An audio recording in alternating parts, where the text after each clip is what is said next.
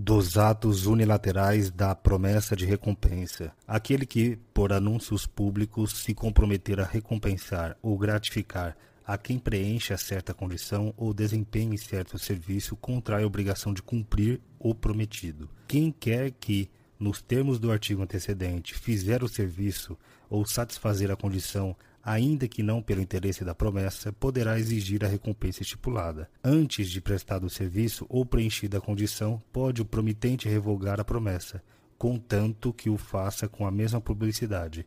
Se houver assinado prazo à execução da tarefa, entender-se-á que renuncia o arbítrio de retirar durante ele a oferta. O candidato de boa-fé que houver feito despesas terá direito a reembolso. Se o ato contemplado na promessa for praticado por mais de um indivíduo, terá direito à recompensa o que primeiro o executou. Sendo simultânea a execução, a cada um tocará quinhão igual na recompensa. Se esta não for divisível, conferir-se-á por sorteio, e o que obtiver a coisa dará ao outro o valor de seu quinhão. Nos concursos que se abrirem com promessa pública de recompensa, é condição essencial para valerem a fixação de um prazo, observadas também as disposições dos parágrafos seguintes. Na gest da gestão de negócios. Aquele que, sem autorização do interessado, intervém na gestão de negócio alheio, dirigi-lo-á segundo o interesse e a vontade presumível do seu dono, ficando responsável a este e às pessoas com quem tratar. Se a gestão foi iniciada contra a vontade manifesta ou presumível do interessado, responderá o gestor até pelos casos fortuitos, não provando que teriam sobrevindo, ainda quando se houvessem abatido. No caso do artigo antecedente, se os prejuízos da gestão excederem o seu proveito, poderá o dono do negócio exigir que o gestor restitua as coisas ao estado anterior ou o indenize da diferença. Tanto que se possa, comunicará o gestor ao dono do negócio a gestão que assumiu, aguardando-lhe a resposta, se da espera não resultar perigo Enquanto o dono não providenciar, velará o gestor pelo negócio até o levar a cabo, esperando, se aquele falecer durante a gestão, as instruções dos herdeiros, sem se descuidar, entretanto, das medidas que o caso reclame. O gestor envidará toda a, toda a sua diligência habitual na administração do negócio, ressarcindo ao dono o prejuízo resultante de qualquer culpa na gestão.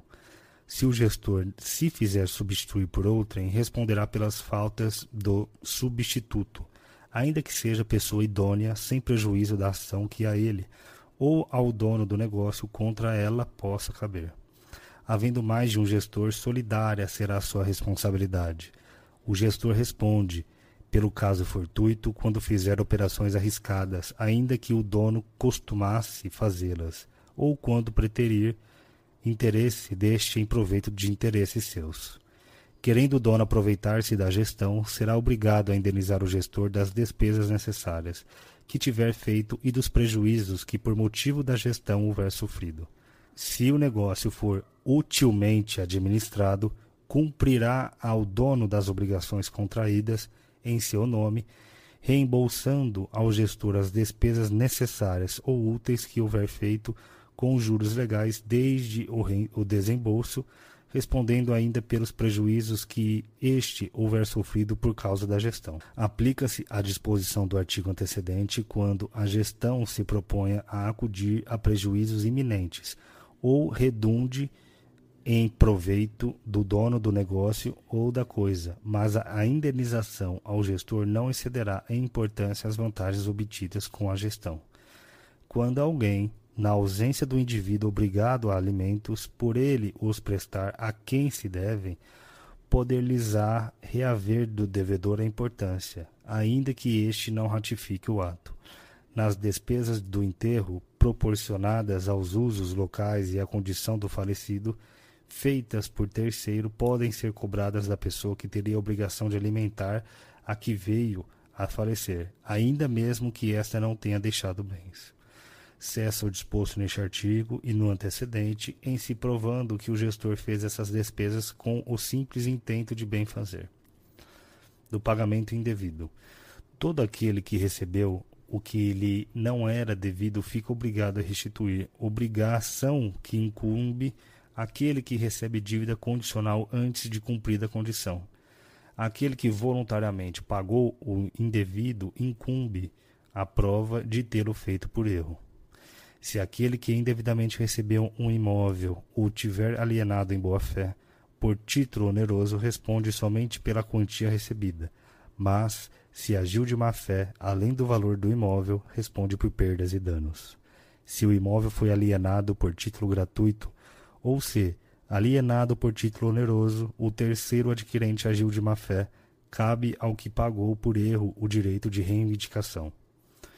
Não se pode repetir o que se pagou para solver dívida prescrita ou cumprir obrigação judicialmente inexigível.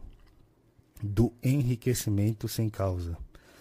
Aquele que, sem justa causa, se enriquecer à custa de outrem, será obrigado a restituir o indevidamente oferido, feita a atualização dos valores monetários. Se o enriquecimento tiver por objeto coisa determinada, quem a recebeu é obrigado a restituí-la, e, se a coisa não mais subsistir, a restituição se fará pelo valor do bem na época em que foi exigido. A restituição é devida não só quando tenha havido causa que justifique o enriquecimento, mas também se esta deixou de existir. Não caberá a restituição por enriquecimento se a lei conferir ao lesado outros meios para se ressarcir do prejuízo sofrido. Dos títulos de crédito. Disposições gerais. O título de crédito, documento necessário, princípio da cartularidade, ao exercício do direito literal, princípio da literalidade, e autônomo, princípio da autonomia, nele contido, somente produz efeito quando preenche os requisitos da lei. A omissão de qualquer requisito legal que tire ao escrito a sua validade como título de crédito não implica a invalidade do negócio jurídico que lhe deu origem, princípio da autonomia. É à vista o título de crédito que não contém a indicação do vencimento. O título poderá ser emitido a partir dos caracteres criados em computador ou meio técnico equivalente e que constem da escrituração do emitente, observados os requisitos mínimos previstos neste artigo consideram-se não escritas no título a cláusula de juros, a proibitiva de endosso, a excludente de responsabilidade pelo pagamento ou por despesas, a que dispense a observância de termos e formalidades prescritas e a que, além dos limites fixados em lei, exclua ou restrinja direitos e obrigações. O pagamento de título de crédito que contém obrigação de pagar soma determinada pode ser garantido por aval é vedado o aval parcial. O aval deve ser dado no verso ou no anverso do próprio título. Para a validade do aval dado no anverso do título, é suficiente a simples assinatura do avalista.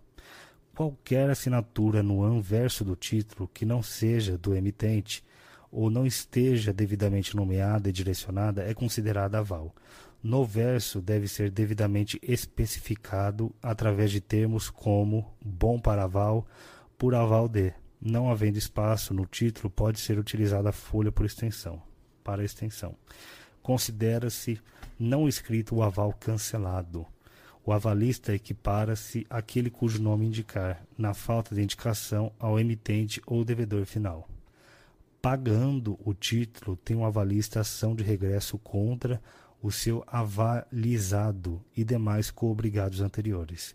Subsiste a responsabilidade do avalista, ainda que nula a obrigação daquele a quem se equipara, a menos que a nulidade decorra de vício de forma. O aval posterior ao vencimento produz os mesmos efeitos do anteriormente dado. Salvo disposição diversa em lei especial, regem-se os títulos de crédito pelo disposto neste Código. Do, do, do título ao portador a transferência de título ao portador se faz por simples tradição. O possuidor de título ao portador tem direito à prestação nele indicada mediante a sua simples apresentação ao devedor. A prestação é devida ainda que o título tenha entrado em circulação contra a vontade do emitente. É nulo o título ao portador emitido sem autorização de lei especial do título à ordem. Todo título de crédito circula ou por endosso ou por sessão. O endosso deve ser lançado pelo endossante no verso ou anverso do próprio título. Pode o endossante designar o endossatário e para a validade do endosso dado no verso do título é suficiente a simples assinatura do endossante. Considera-se não escrito o endosso cancelado, total ou parcialmente considera-se legítimo possuidor o portador do título à ordem com série regular e ininterrupta de endossos, ainda que o último seja em branco. Aquele que paga o título está obrigado a verificar a regularidade da série de endossos, mas não a autenticidade das assinaturas. Considera-se não escrita no endosso qualquer condição a que o subordine o endossante. É nulo o endosso parcial. O endossatário de endosso em branco pode mudá-lo para endosso em preto, contemplando com o seu nome ou de terceiro para endossar novamente o título em branco ou em preto, ou pode transferi-lo sem novo endosso. Ressalvada a cláusula expressa em contrário constante do endosso, não responde o endossante pelo cumprimento da prestação constante do título. Em leis especiais, o endossante é o co-obrigado. Assumindo a responsabilidade pelo pagamento, o endossante se torna devedor solidário. Pagando o título, tem o endossante ação de regresso contra os coobrigados anteriores. O devedor, além das exceções fundadas nas relações pessoais que tiver com o portador, só poderá opor a este as exceções relativas à forma do título e ao seu conteúdo literal, à falsidade da própria assinatura, a defeito da decapacidade ou de representação no momento da subscrição e a falta de requisito necessário ao exercício da ação. A aquisição de título à ordem por meio diverso do endosso tem efeito de cessão civil. O endosso é a forma cambiária de transmissão do título. Qualquer outra importará mera cessão. Da obrigação de indenizar. Aquele que, por ato ilícito, causar dano a outrem, fica obrigado a repará-lo haverá obrigação de reparar o dano, independentemente de culpa, nos casos especificados em lei ou quando a atividade normalmente desenvolvida pelo autor do dano implicar por sua natureza risco para os direitos de outrem.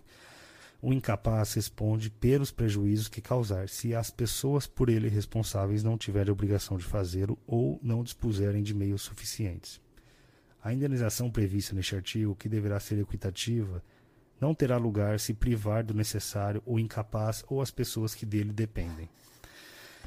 Se a pessoa lesada ou o dono da coisa, no caso do inciso 2 do artigo 188, não constitui ato ilícito a deterioração ou destruição da coisa alheia ou a lesão à pessoa a fim de remover perigo iminente, não forem culpados do perigo, assistir-lhes-á direito à indenização do prejuízo que sofreram. No caso do inciso 2 do artigo 188, se o perigo ocorrer por culpa de terceiro, contra este terá o autor do dano ação regressiva para ver a importância que tiver ressarcido ao lesado. Ressalvado outros casos previstos em lei especial, os empresários individuais e as empresas respondem independentemente de culpa pelos danos causados pelos produtos postos em circulação. São também responsáveis pela reparação civil, os pais pelos filhos menores que estiverem sob sua autoridade e em sua companhia, o tutor e o curador pelos pupilos e curatelados que se acharem nas mesmas condições, o empregador ou comitente por seus empregados serviçais e prepostos no exercício do trabalho que lhes competir ou em razão dele, os donos de hotéis, hospedarias, casas ou estabelecimento, onde se albergue por dinheiro, mesmo para fim de educação, pelos seus hóspedes, moradores e educandos. Os que gratuitamente houverem participado nos produtos de crime, até a concorrente quantia. As pessoas indicadas no inciso 1 a 5 do artigo antecedente, ainda que não haja culpa de sua parte, responderão pelos atos praticados pelos terceiros ali referidos.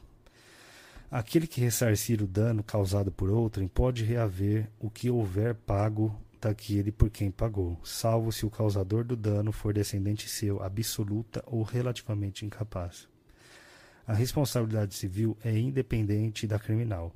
não se podendo questionar mais sobre a existência do fato ou sobre quem seja o seu autor quando estas questões se acharem decididas no juízo criminal. O dono ou detentor do animal ressarcirá o dano por deste causado, se não, se não provar culpa da vítima ou força maior. Aquele que habitar prédio ou parte dele responde pelo dano proveniente das coisas que dele caírem ou forem lançadas em lugar indevido. O credor que demandar o devedor antes de vencida a dívida, fora dos casos em que a lei o permita, ficará obrigado a esperar o tempo que faltava para o vencimento, a descontar os juros correspondentes, embora estipulados, e a pagar as custas em dobro. Aquele que demandar por dívida já paga, no todo ou em parte, sem ressalvar as quantias recebidas ou pedir mais do que for devido, ficará obrigado a pagar ao devedor, no primeiro caso, o dobro do que houver cobrado, e no segundo, o equivalente do que dele exigir, salvo se houver prescrição. As penas previstas nos artigos 939 e 940 não se aplicarão quando o autor desistir da ação antes de contestada a lide, salvo ao réu o direito de haver indenização por algum prejuízo que prove ter sofrido. O direito de exigir reparação e a obrigação de prestá-la transmitem-se com a herança. A indenização. A indenização mede-se pela extensão do dano. Se houver excessiva desproporção entre a gravidade da culpa e o dano, poderá o juiz reduzir equitativamente a indenização. Se a vítima tiver concorrido culposamente para o evento danoso, a, a sua indenização será fixada tendo-se em conta a gravidade de sua culpa em confronto com a do, a do autor do dano. No caso de homicídio, a indenização consiste, sem excluir outras reparações, no pagamento das despesas com o tratamento da vítima, seu funeral e o luto da família, na prestação de alimentos às pessoas a quem o morto os devia, levando-se em conta a duração provável da vida da vítima.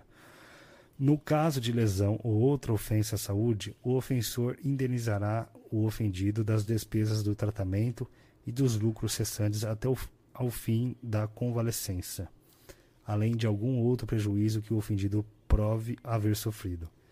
Se da ofensa resultar defeito pelo qual o ofendido não possa exercer o seu ofício ou profissão, ou se lhe diminua a capacidade de trabalho, a indenização, além das despesas do tratamento e lucros cessantes até ao fim da convalescença, incluirá a pensão correspondente à importância do trabalho para que se inabilitou ou da depreciação que ele sofreu. O prejudicado, se preferir, poderá exigir que a indenização seja arbitrada e paga de uma só vez.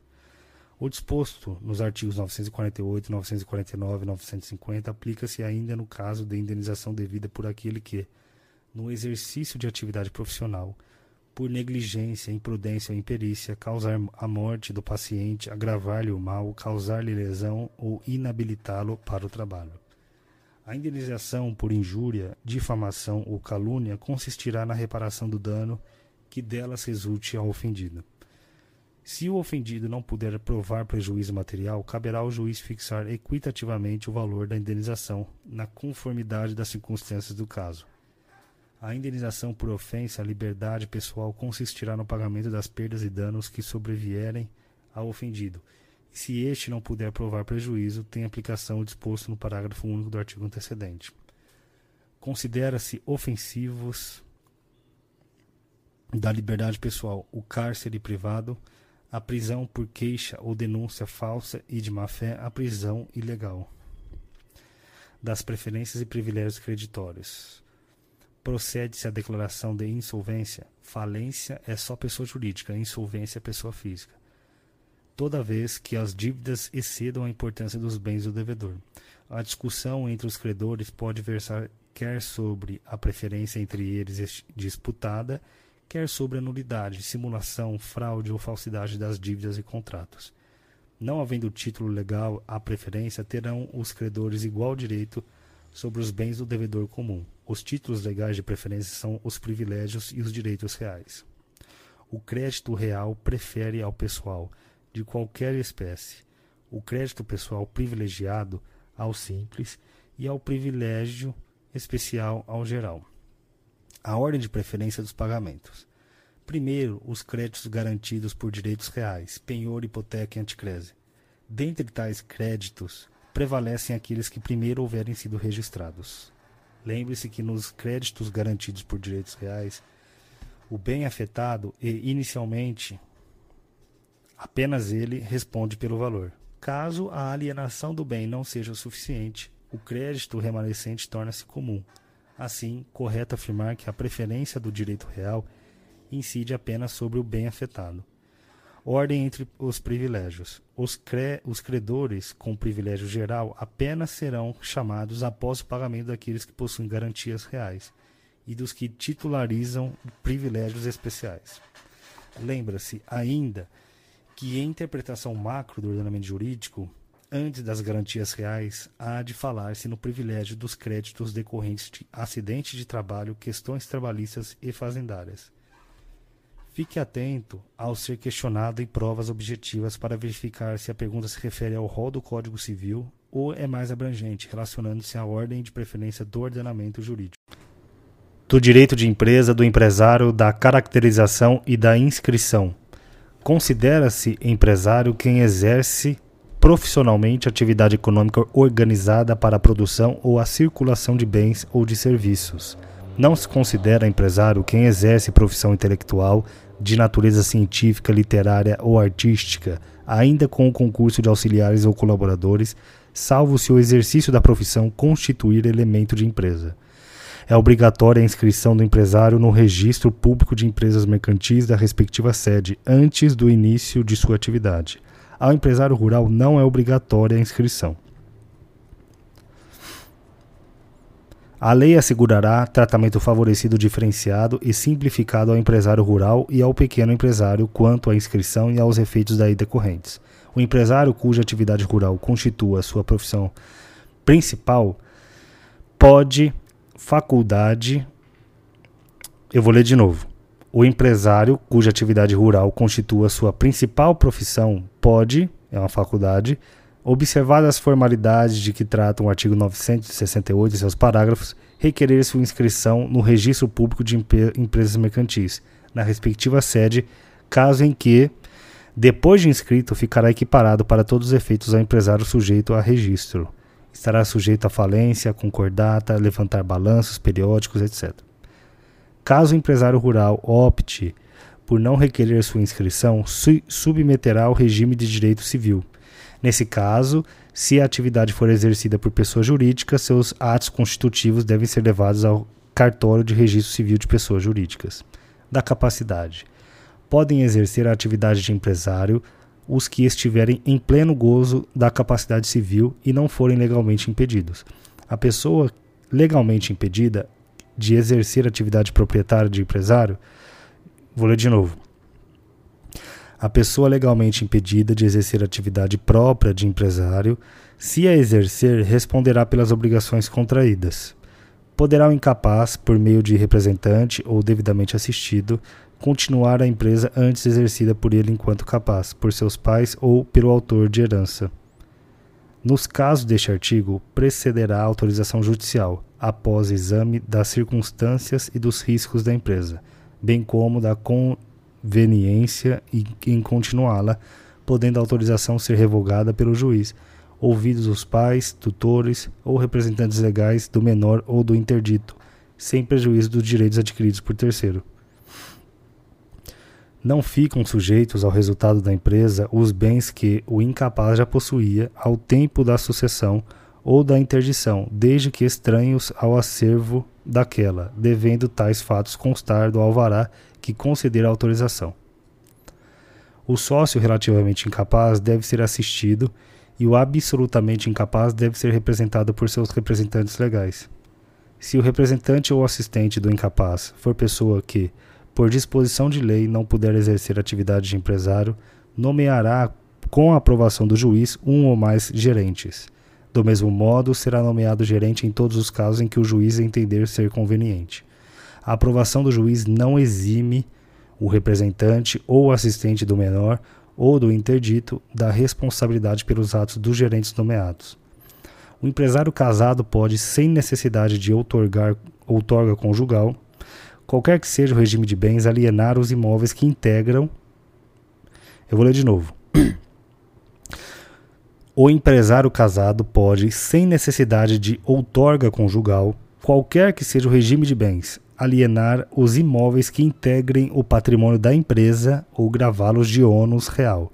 Lembre-se que, na sociedade empresária, o titular da empresa é a pessoa jurídica, que não pode casar. Sendo assim, o preceito em estudo, evidentemente, reporta-se ao empresário individual. Da empresa individual de responsabilidade, responsabilidade limitada. A empresa individual de responsabilidade limitada será constituída por um, uma única pessoa titular da totalidade do capital social devidamente integralizado, que não será inferior a 100 vezes o maior salário mínimo vigente no país. O nome empresarial deverá ser formado pela inclusão da expressão EIRELI, após a firma ou a denominação social da empresa individual de responsabilidade limitada. A pessoa natural que constituir empresa individual de responsabilidade limitada somente poderá figurar em uma única empresa dessa modalidade. Aplicam-se à empresa individual de responsabilidade limitada no que couber as regras previstas para sociedades limitadas. Somente o patrimônio social da empresa responderá pelas dívidas da empresa individual de responsabilidade limitada, hipótese em que não se confundirá em qualquer situação com o patrimônio do titular que a constitui, ressalvados os casos de fraude. Da sociedade, disposições gerais. Celebra o contrato de sociedade, de sociedade as pessoas que reciprocamente se obrigam a contribuir com os bens ou serviços para o exercício de atividade econômica e a partilha entre si dos resultados a atividade pode restringir-se à realização de um ou mais negócios determinados. Salvo as exceções expressas, considera-se empresária a sociedade que tem por objeto o exercício de atividade própria de empresário sujeita a registro. E simples as demais. Sociedades simples são as que exploram atividade civil, mesmo que tenham como obje objetivo proveito econômico. Não há, portanto, a organização dos fatores de produção necessária à configuração de uma sociedade empresária. Como exemplos, tem-se os escritórios de advocacia, clínicas médicas e odontológicas, cooperativas, etc. Como macete na hora da prova, atente-se que nas sociedades simples, os sócios costumam participar da atividade final, havendo atividade técnica desenvolvida pelo advogado, médico, dentista.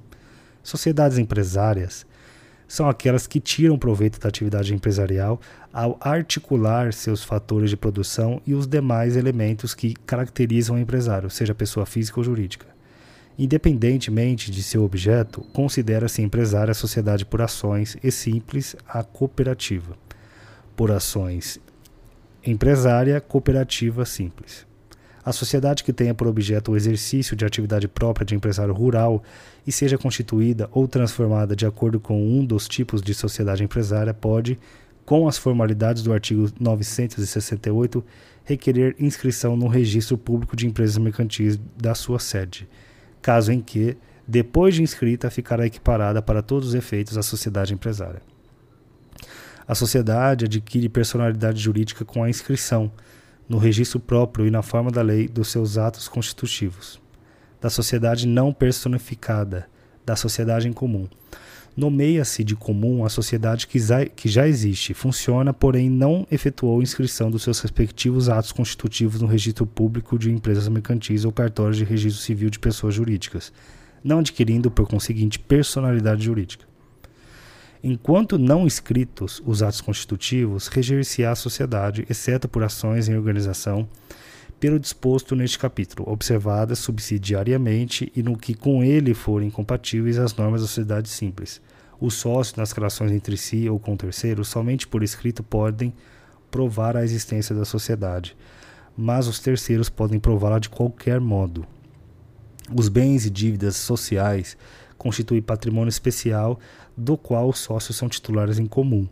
Os bens sociais respondem pelos atos de gestão praticados por qualquer dos sócios, salvo o pacto expresso limitativo de poderes, que somente terá eficácia contra o terceiro que o conheça ou deva conhecer. Todos os sócios respondem solidária e ilimitadamente pelas obrigações sociais, excluído do benefício de ordem, previsto no artigo 1024 aquele que contratou pela sociedade. Da sociedade em conta de participação. Na sociedade em conta de participação, a atividade constitutiva do objeto social é exercida unicamente pelo sócio, ostensivo em seu nome individual e sob sua própria e exclusiva responsabilidade, participando os demais dos resultados correspondentes. Obriga-se perante terceiro tão somente o sócio ostensivo e exclusivamente perante este o sócio participante nos termos do contrato social. A constituição da sociedade em conta de participação independe de qualquer formalidade e pode provar-se por todos os meios de direito. O contrato social produz efeito somente entre os sócios, e a eventual inscrição de seu instrumento em qualquer registro não confere personalidade jurídica à sociedade. Sem prejuízo do direito de fiscalizar a gestão dos negócios sociais, o sócio participante não pode tomar parte nas relações do sócio ostensivo com terceiros, sob pena de responder solidariamente com este pelas obrigações em que intervier.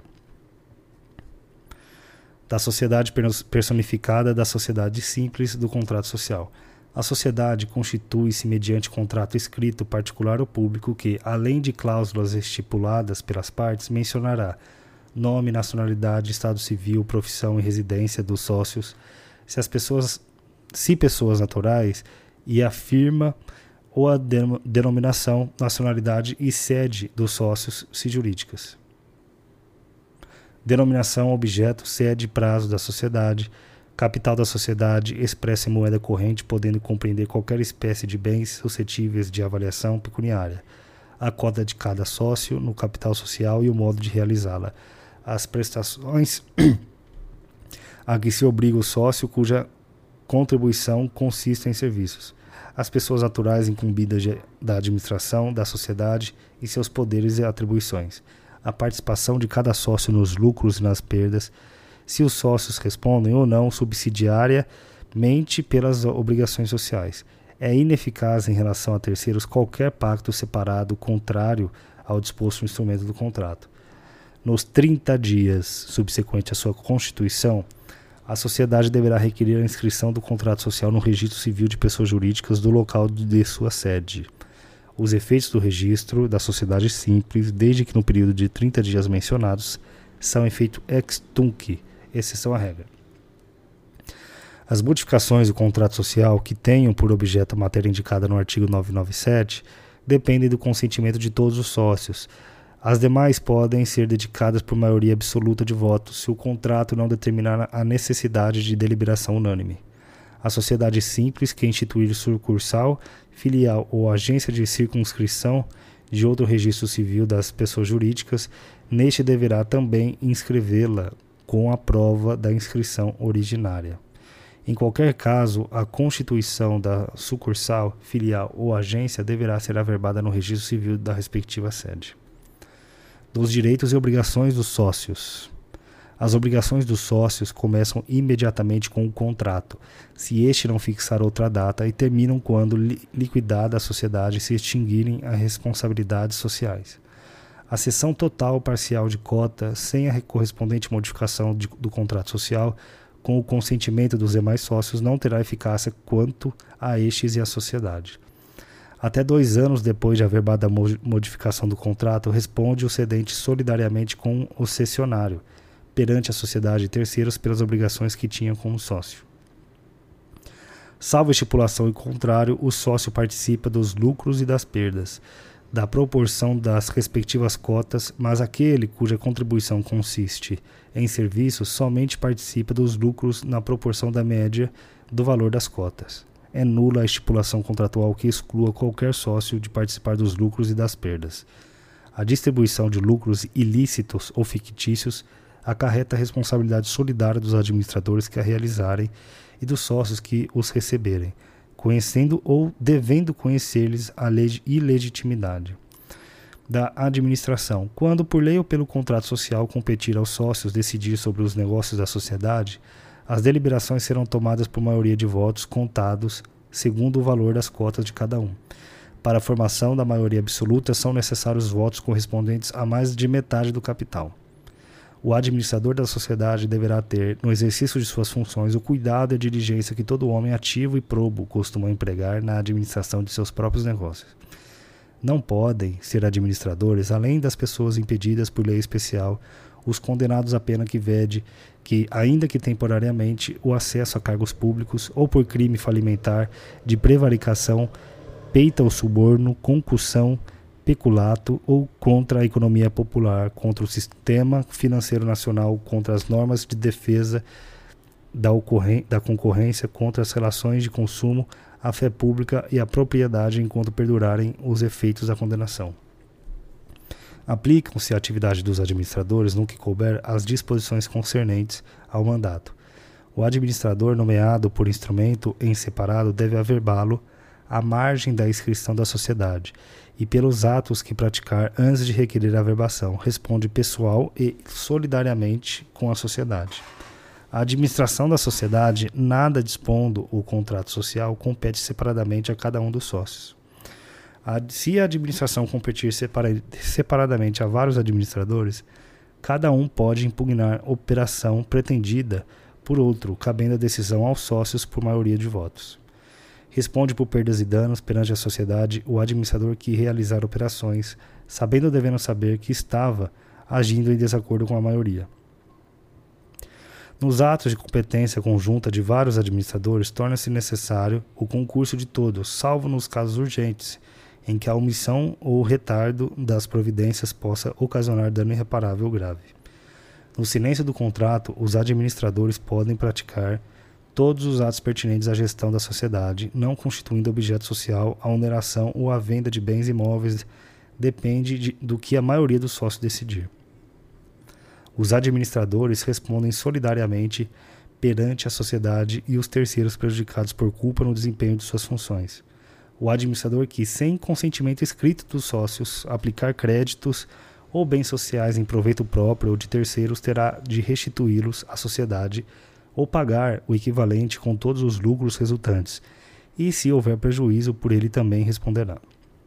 São irrevogáveis os poderes do sócio, investido na administração por cláusula expressa do contrato social, salvo justa causa reconhecida judicialmente a pedido de qualquer dos sócios.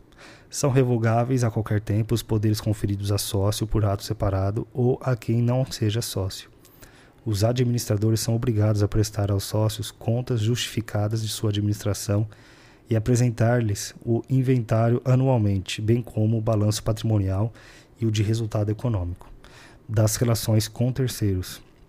A sociedade adquire direitos, assume obrigações e procede judicialmente por meio de administradores com poderes especiais ou não os havendo por intermédio de qualquer administrador se os bens da sociedade não lhe cobrirem as dívidas, respondem os sócios pelo saldo, na proporção em que participem das perdas sociais, salvo cláusula de responsabilidade solidária.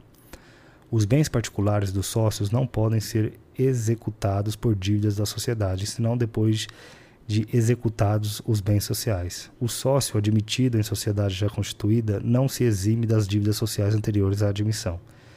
O credor particular de sócio pode, na insuficiência de outros bens do devedor, fazer recair a execução sobre o que a este couber nos lucros da sociedade ou na parte que lhe tocar em liquidação.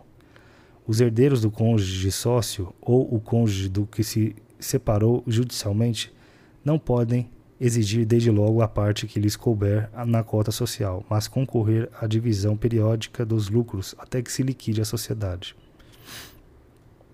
da resolução da sociedade em relação a um sócio.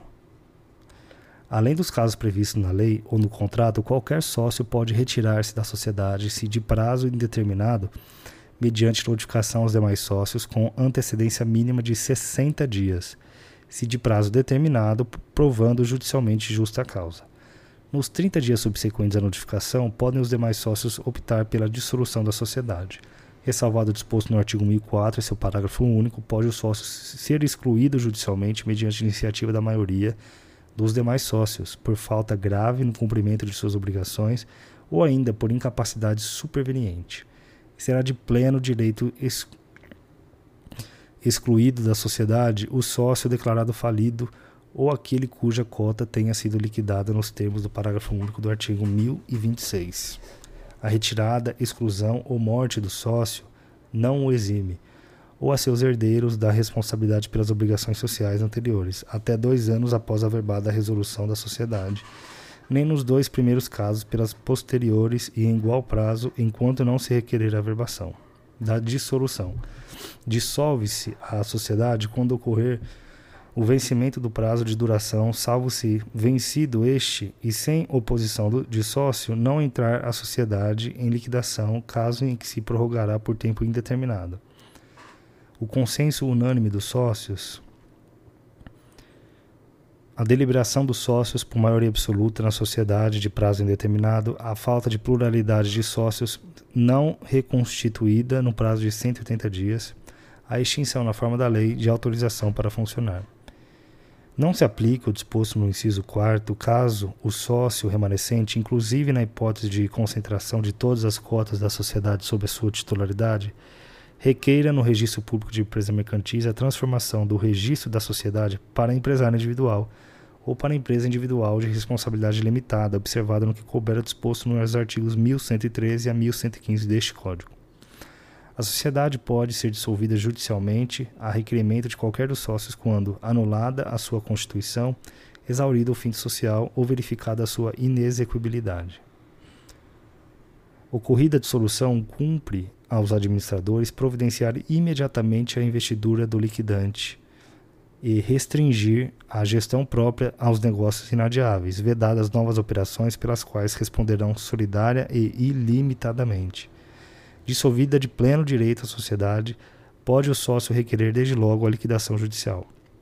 Ocorrendo a hipótese prevista no inciso 5 do artigo 1033, o Ministério Público, tão logo lhe comunique à autoridade competente, promoverá a liquidação judicial da sociedade, se os administradores não o tiverem feito nos 30 dias seguintes à perda de, da autorização, ou se o sócio não houver exercido a faculdade assegurada no parágrafo 1 do artigo antecedente.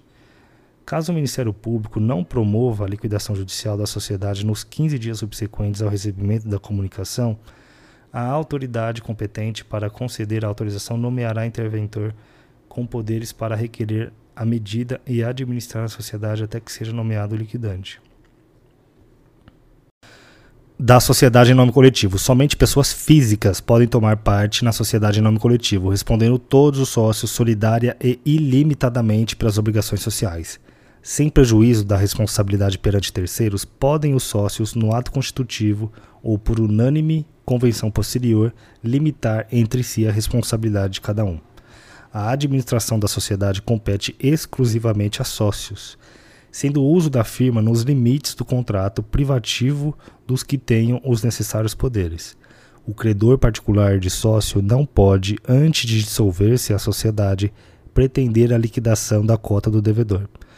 Poderá fazê-lo quando a sociedade houver sido prorrogada tacitamente tendo ocorrido prorrogação contratual, for acolhida judicialmente oposição do credor, levantada no prazo de 90 dias, contado da publicação do ato dilatório. Da sociedade em comandita simples.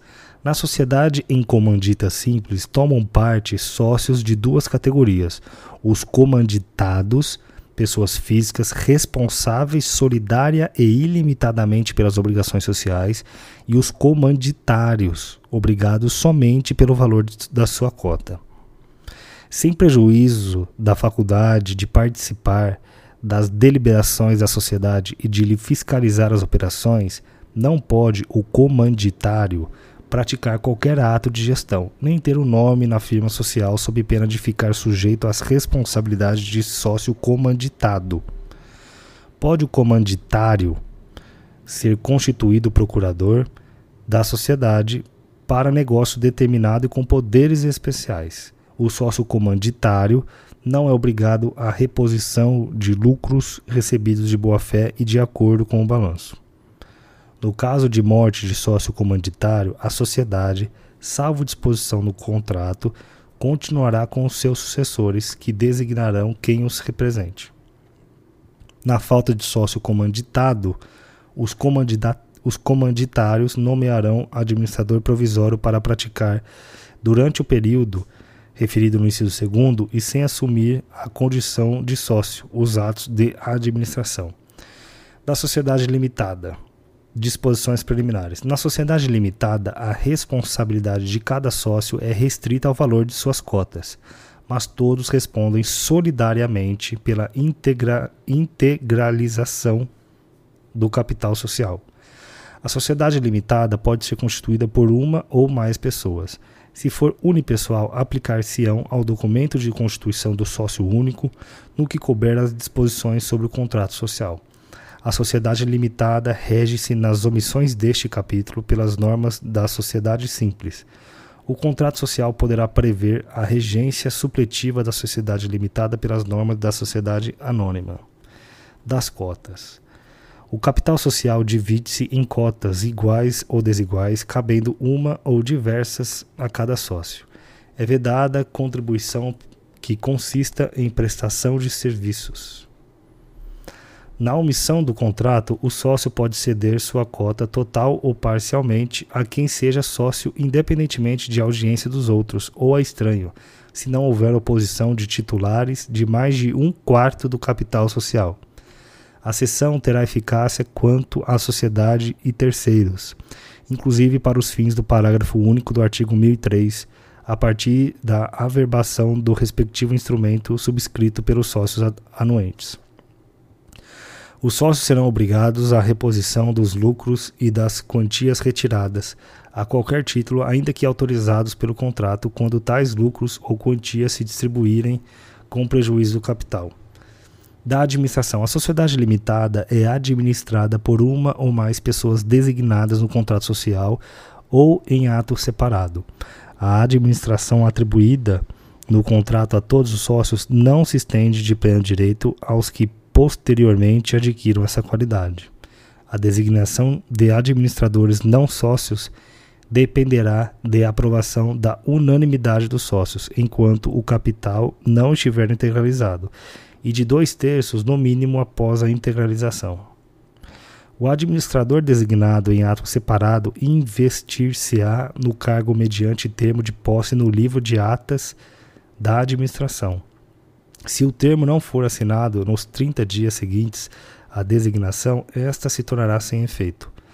Nos 10 dias seguintes ao da investidura, deve o administrador requerer seja averbada sua nomeação no registro competente, mencionando o seu nome, nacionalidade, estado civil, residência com exibição de documento de identidade, o ato e a data da nomeação e o prazo de gestão.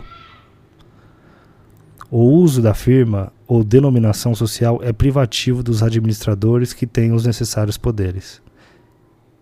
Do Conselho Fiscal. Sem prejuízo dos poderes da Assembleia dos Sócios, do, pode o contrato instituir Conselho Fiscal composto de três ou mais membros e respectivos suplentes, sócios ou não residentes no país, eleitos na Assembleia Anual previsto no artigo 1078. A remuneração dos membros do Conselho Fiscal será fixada anualmente pela Assembleia dos sócios que os eleger. As atribuições e poderes conferidos pela lei ao Conselho Fiscal não podem ser otorgados a outro órgão da sociedade, e a responsabilidade de seus membros obedece à regra que define a dos administradores. O Conselho Fiscal, o Conselho Fiscal poderá escolher para assisti-lo no exame dos livros, dos balanços e das contas contabilista legalmente habilitado mediante remuneração aprovada pela Assembleia dos Sócios. Da deliberação dos sócios. O sócio pode ser representado na Assembleia por outro sócio ou por advogado mediante outorga de mandato com especificação dos atos autorizados, devendo o instrumento ser levado a registro juntamente com a ata. Quando houver modificação do contrato, fusão da sociedade, incorporação de outra ou dela por outra, terá o sócio que dissentiu o direito de retirar-se da sociedade nos 30 dias subsequentes à reunião, aplicando-se no silêncio do contrato social, antes vigente o disposto no artigo 1031. A aprovação sem reserva do balanço patrimonial e do de resultado econômico, salvo erro, dolo ou simulação, exonera de responsabilidade os membros da administração e, se houver, os do Conselho Fiscal. A reunião ou a assembleia poderá ser previstos de participação e de manifestação dos sócios e os demais requisitos regulamentares. da resolução da sociedade em relação aos sócios minoritários. Ressalvado o disposto no artigo 1030, quando a maioria dos sócios, representativa de mais da metade do capital social, entender que um ou mais sócios estão pondo em risco a continuidade da empresa em virtude de atos de inegável gravidade, poderá excluí-los da sociedade mediante alteração do contrato social, desde que prevista neste a exclusão por justa causa. Da sociedade anônima, seção única da caracterização. Na sociedade anônima ou companhia, o capital divide-se em ações, obrigando-se cada sócio ou acionista somente pelo preço de emissão das ações que subscrever ou adquirir. Da sociedade em comandita por ações. A sociedade em comandita por ações tem um capital dividido em ações, regendo-se pelas normas relativas à sociedade anônima, sem prejuízo das modificações constantes deste capítulo e opera sob firma ou denominação. Somente o acionista tem qualidade para administrar a sociedade e, como diretor, responde subsidiária e ilimitadamente pelas obrigações da sociedade. Se houver mais de um diretor, serão solidariamente responsáveis depois de esgotados os bens sociais. A Assembleia Geral não pode, sem o consentimento dos diretores, mudar o objeto essencial da sociedade, prorrogar-lhe o prazo de duração, aumentar ou diminuir o capital social, criar debêntures ou partes beneficiárias da sociedade cooperativa. São características da sociedade cooperativa intransferi intransferibilidade das cotas do capital a terceiros estranhos à sociedade, ainda que por herança. Direito de cada sócio a um só voto nas deliberações, tenha ou não capital à sociedade, e qualquer que seja o valor de sua participação distribuição dos resultados proporcionalmente ao valor das operações efetuadas pelo sócio com a sociedade, podendo ser atribuído juro fixo ao capital realizado. É ilimitada a responsabilidade na cooperativa em que o sócio responde solidária e ilimitadamente pelas obrigações sociais. Das sociedades coligadas, consideram-se coligadas as sociedades que, em suas relações de capital, são controladas, filiadas ou de simples participação na forma dos artigos seguintes. É controlada a sociedade de cujo capital outra sociedade possua a maioria dos votos nas deliberações dos cotistas ou da Assembleia Geral e o poder de eleger a maioria dos administradores. A sociedade cujo controle, referido no inciso antecedente, esteja em poder de outra, mediante ações ou cotas possuídas por sociedades ou sociedade, sociedades por já por estas já controladas. Disse coligadas, disse coligada ou filiada à sociedade de cujo capital outra sociedade participa com 10% ou mais do capital da outra, sem controlá-la. É de simples participação a sociedade de cujo capital outra sociedade possua menos de 10% do capital com direito de voto. Da liquidação da sociedade. O liquidante que não seja administrador da sociedade investir-se-á nas funções averbada a sua nomeação no registro próprio. Constituem deveres do liquidante averbar e publicar a ata, sentença ou instrumento de dissolução da sociedade, arrecadar os bens, livros e documentos da sociedade onde quer que estejam. Compete ao liquidante representar a sociedade e praticar todos os atos necessários à sua liquidação, inclusive alienar bens móveis ou imóveis, transigir, receber e da quitação.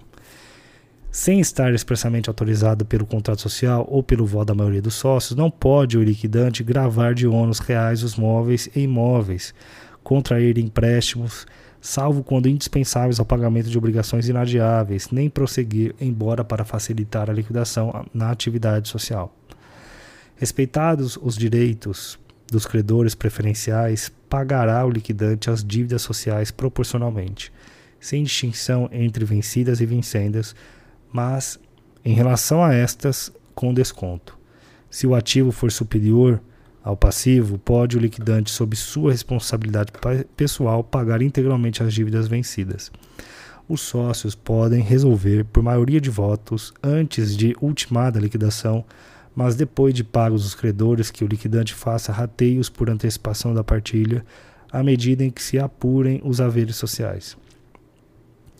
Encerrada a liquidação, o credor não satisfeito só terá direito a exigir dos sócios individualmente o pagamento do seu crédito, até o limite da soma por eles recebida em partilha, e a propor contra o liquidante ação de perdas e danos. Da transformação, da incorporação, da fusão e da cisão das sociedades. O ato de transformação independe de dissolução Bom, vou ler de novo. Da transformação, da incorporação, da fusão e da cisão das sociedades.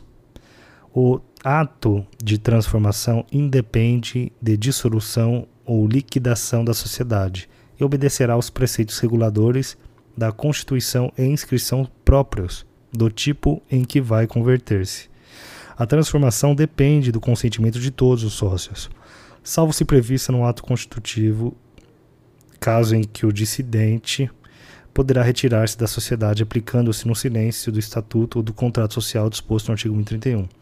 A transformação não modificará nem prejudicará, em qualquer caso, os direitos dos credores. Na incorporação, uma ou várias sociedades são absorvidas por outra, que lhes sucede em todos os direitos e obrigações, devendo todas aprová-la na forma estabelecida para o respectivo tipos. A fusão determina a extinção das sociedades que se unem para formar sociedade nova que a elas sucederá nos direitos e obrigações. Até 90 dias após publicados os atos relativos à incorporação, fusão ou cisão, o credor anterior, por ela prejudicado, poderá promover judicialmente a anulação deles.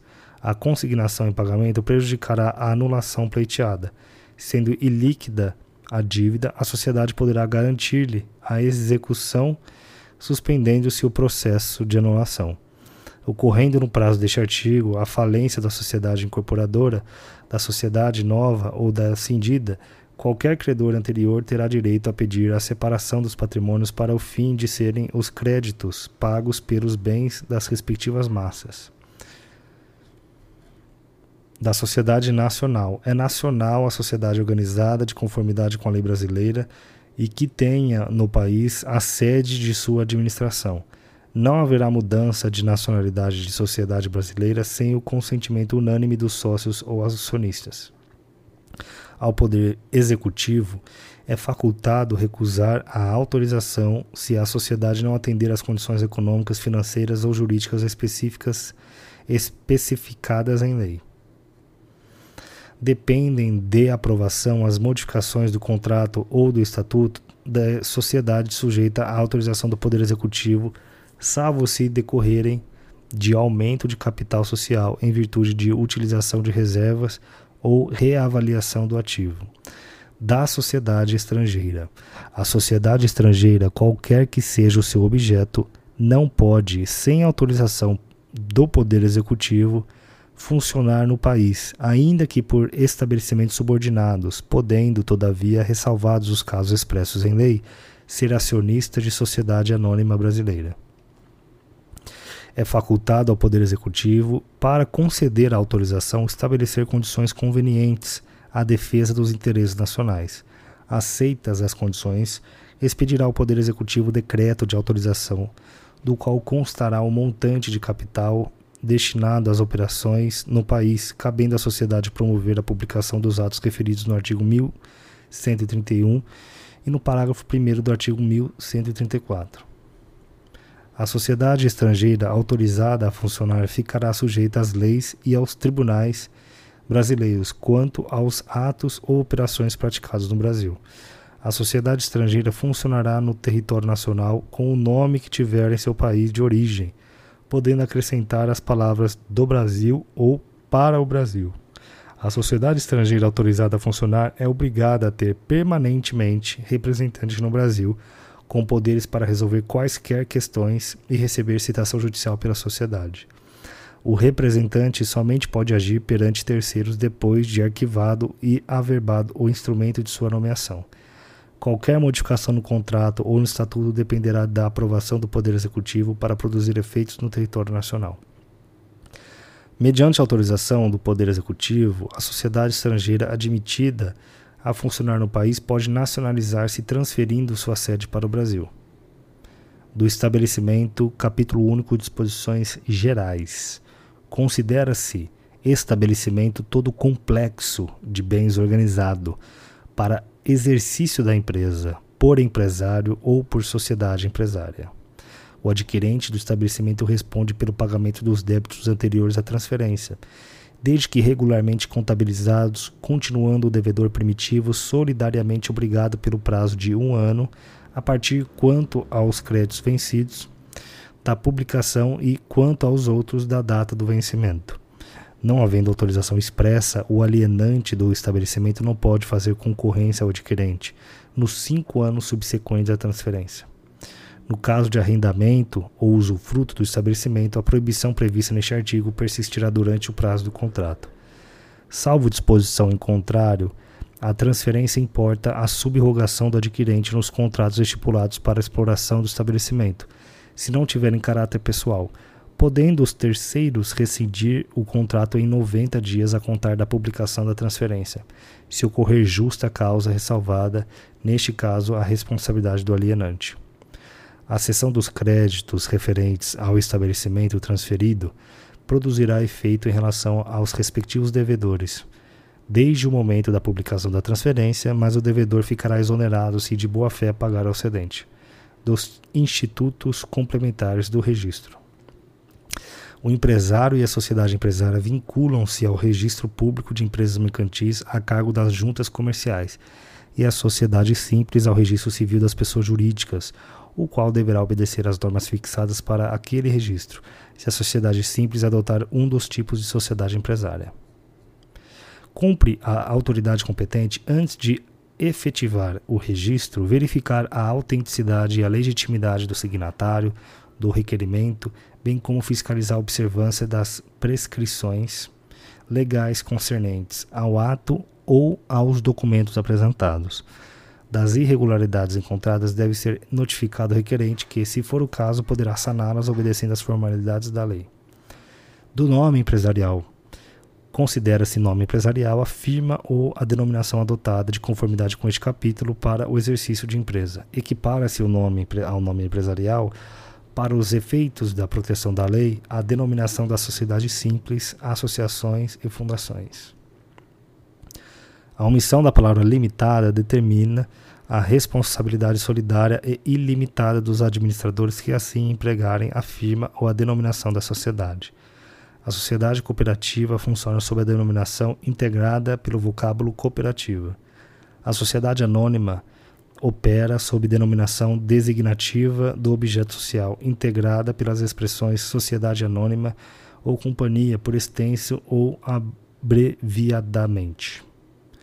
A sociedade incomandita por ações pode, em lugar de firma, adotar denominação designativa do objeto social aditada da expressão comandita por ações.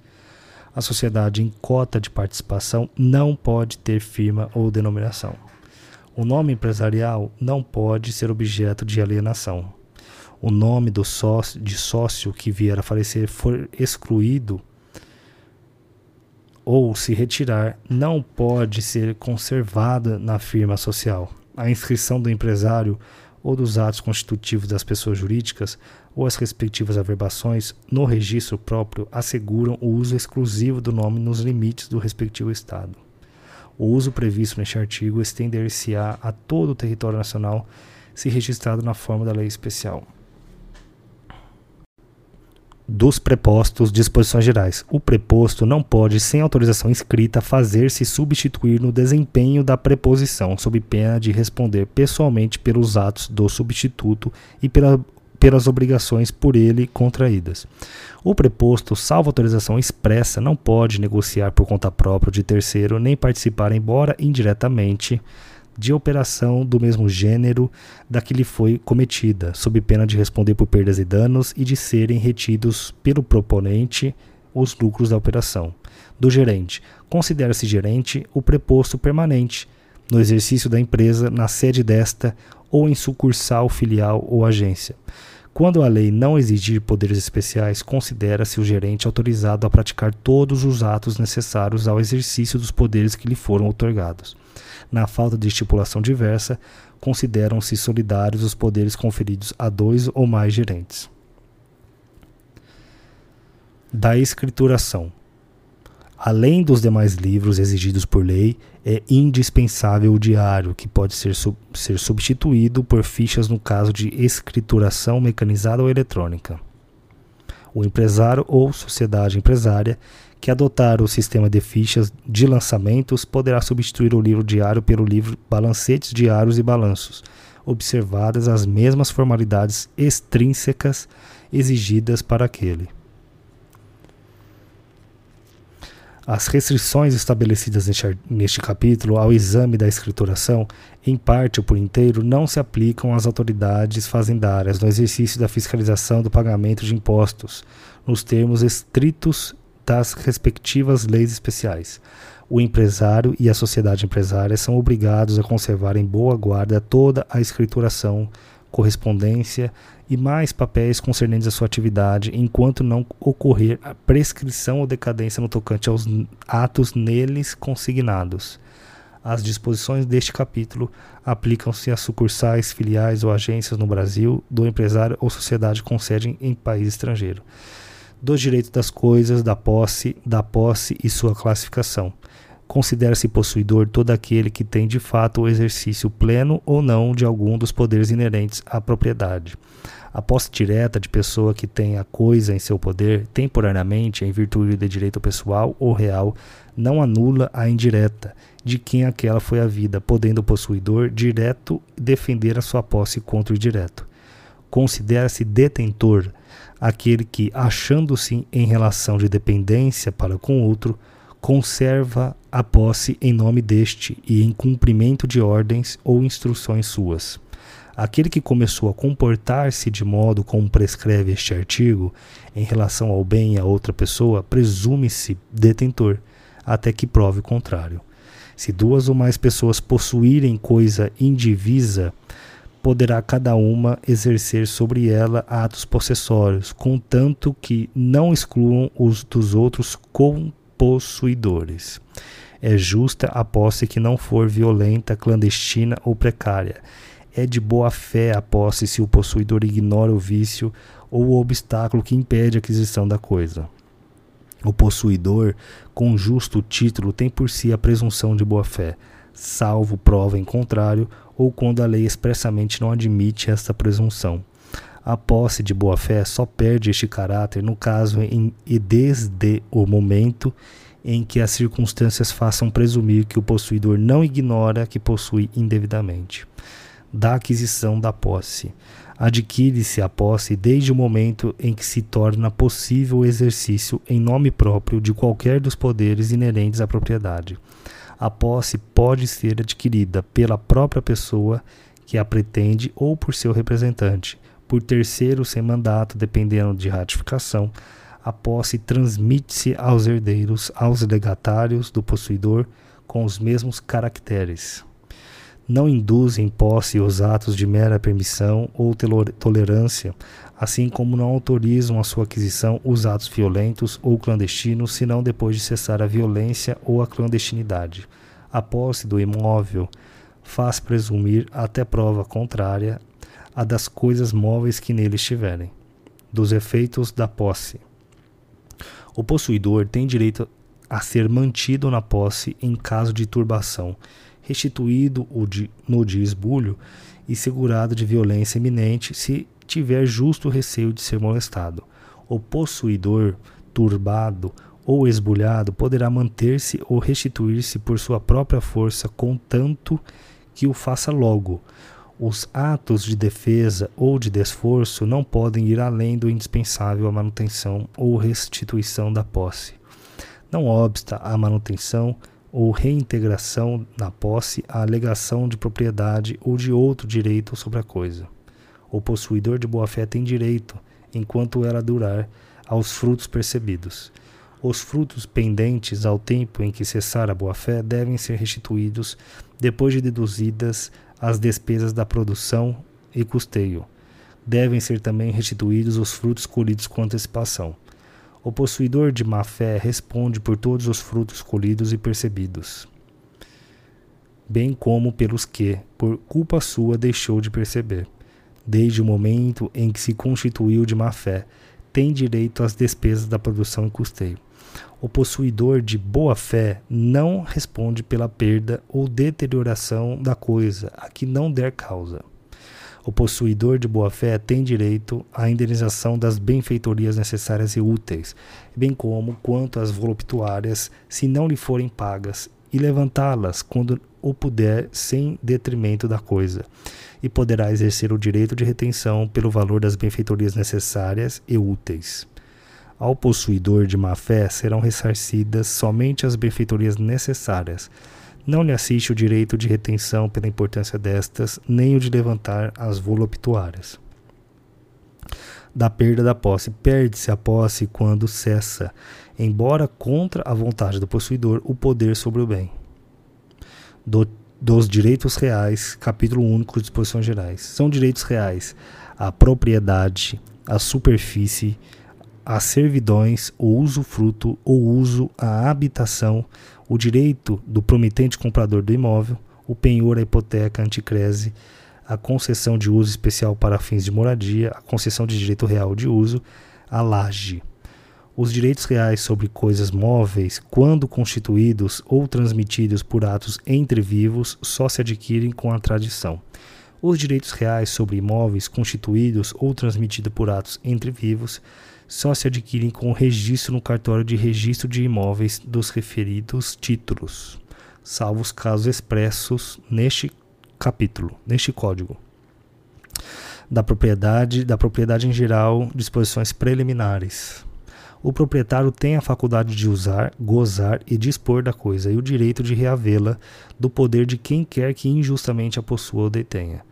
O direito de propriedade deve ser exercido em consonância com as suas finalidades econômicas e sociais, e de modo que sejam preservados, de conformidade com o estabelecido em lei especial, a flora, a fauna, as belezas naturais, o equilíbrio ecológico e o patrimônio histórico e artístico, bem como evitada a poluição do ar e das águas.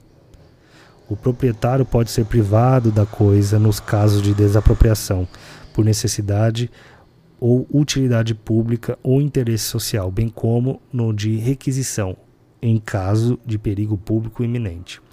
O proprietário também pode ser privado da, da coisa se o imóvel reivindicado consistir em extensa área na posse ininterrupta e de boa-fé por mais de cinco anos de considerável número de pessoas e essas nela houverem realizado em conjunto ou separadamente obras e serviços considerados pelo juiz de interesse social e econômico relevante.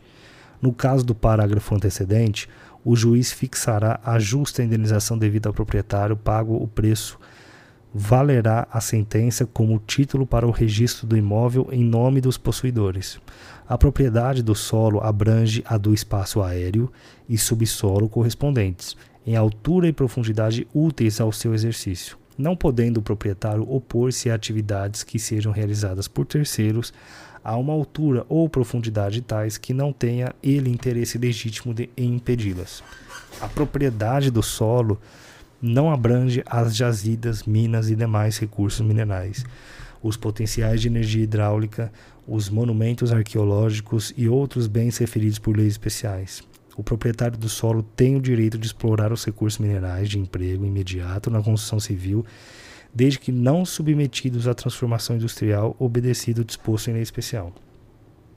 A propriedade presume-se plena e exclusiva até prova em contrário. Os frutos e mais produtos da coisa pertencem, ainda quando separados, ao seu proprietário, salvo se, por preceito jurídico especial, couberem a outra.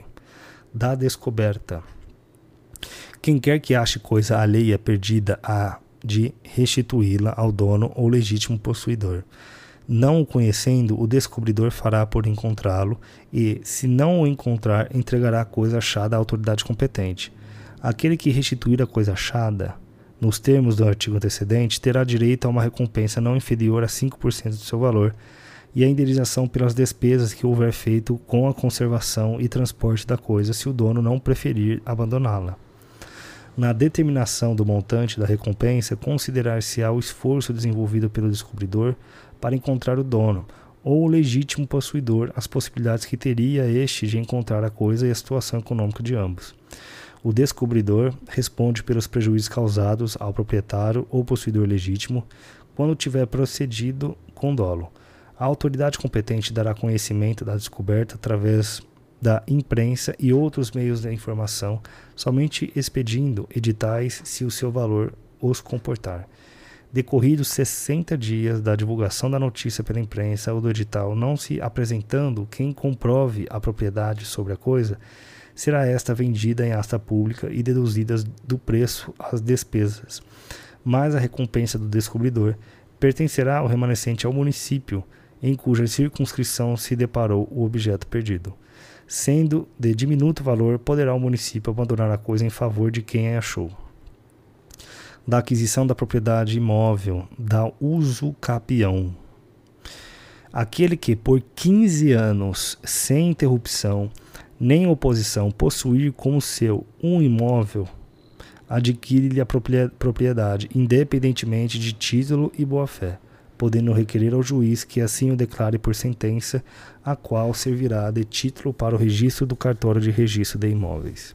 O prazo estabelecido neste artigo reduzir-se-á a 10 anos, se o possuidor houver estabelecido no imóvel a sua moradia habitual ou nele realizado obras ou serviço de caráter produtivo aquele que, não sendo proprietário de imóvel rural ou urbano, possua como sua, por cinco anos ininterruptos, sem oposição, área de terra em zona rural não superior a 50 hectares, tornando-a produtiva por seu trabalho ou de sua família, tendo nela sua moradia, adquirir-lhe-á a propriedade. Aquele que possuir como sua área urbana de até 250 metros quadrados por cinco anos ininterruptamente e sem oposição, utilizando-a para sua moradia ou de sua família, adquirir-lhe-á o domínio, desde que não seja proprietário de outro imóvel urbano ou rural. O título de domínio e a concessão de uso serão conferidos ao homem ou à mulher, ou a ambos, independentemente do estado civil. O direito previsto no parágrafo antecedente não será reconhecido ao mesmo possuidor mais de uma vez.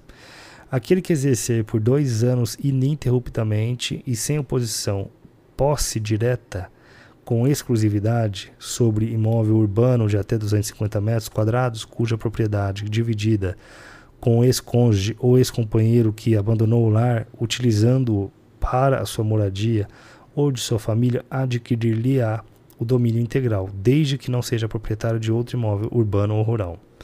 Adquire também a propriedade do imóvel aquele que continua e incontestadamente, com justo título e boa-fé, possuir por 10 anos. Ou possuir por 10 anos. Será de 5 anos o prazo previsto neste artigo se o imóvel houver sido adquirido onerosamente com base no registro constante do respectivo cartório, cancelada posteriormente, desde que os possuidores nele tiverem estabelecido a sua moradia ou realizado investimentos de interesse social e econômico. O possuidor pode, para o fim de contar o tempo exigido pelos artigos antecedentes, acrescentar à sua posse a dos seus antecessores, contanto que todas sejam contínuas, pacíficas e, nos casos do artigo 1242, com justo título e de boa fé.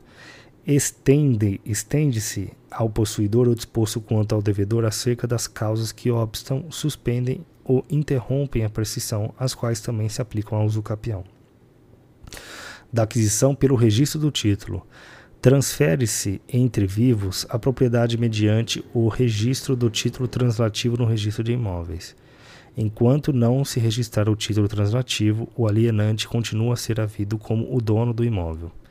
Enquanto não se promover por meio de, de ação própria a decretação da invalidade do registro e o respectivo cancelamento, o adquirente continua a ser havido como dono do imóvel. O registro é eficaz desde o momento em que se apresentar o título oficial de registro e este o pré-notar no protocolo.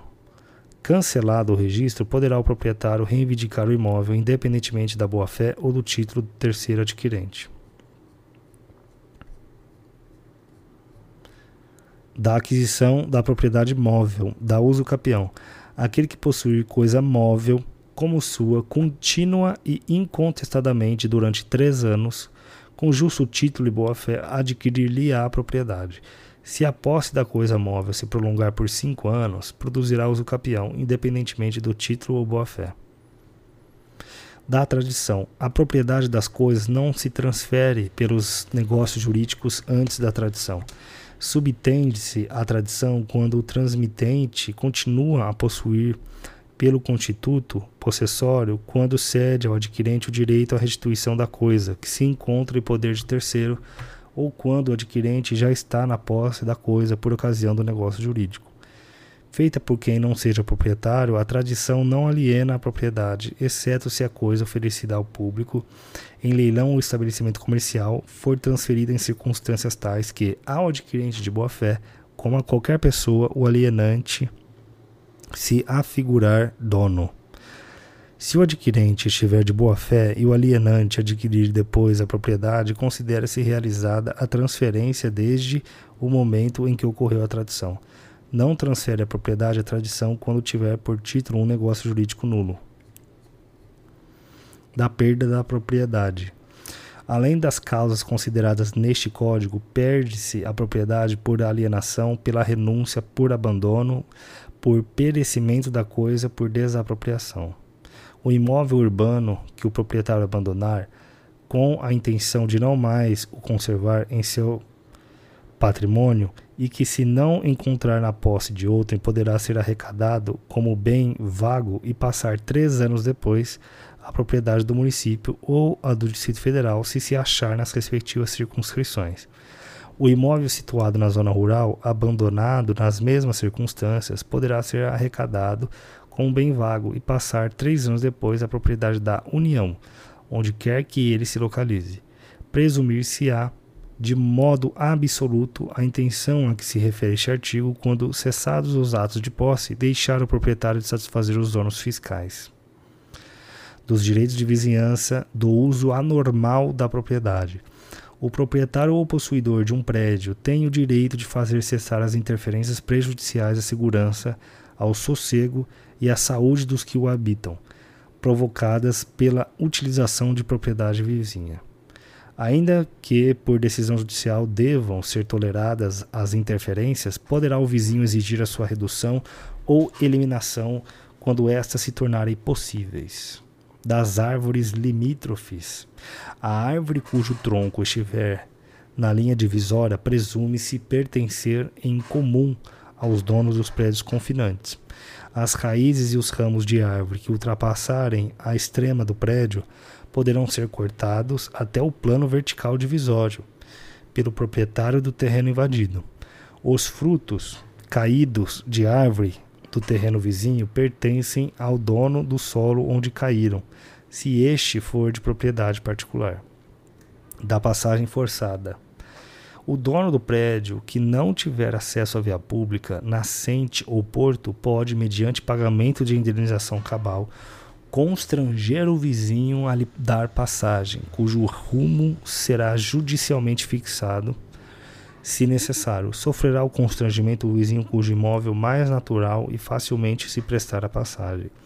Se ocorrer alienação parcial do prédio, de modo que uma das partes perca o acesso à via pública, nascente ou porto, o proprietário da outra deve tolerar a passagem. Aplica-se o disposto no parágrafo antecedente, ainda quando, antes da alienação, existia passagem através de, do imóvel vizinho, não estando o proprietário deste constrangido depois a dar uma outra.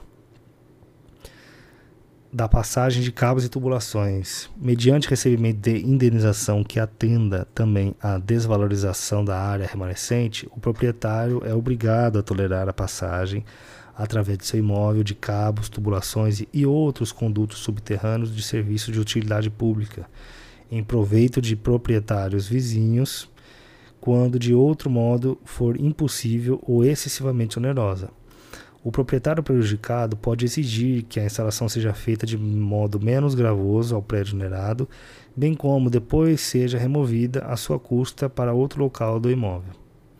Se as instalações oferecerem grave risco, será facultado ao proprietário do, do prédio onerado exigir a realização de obras de segurança.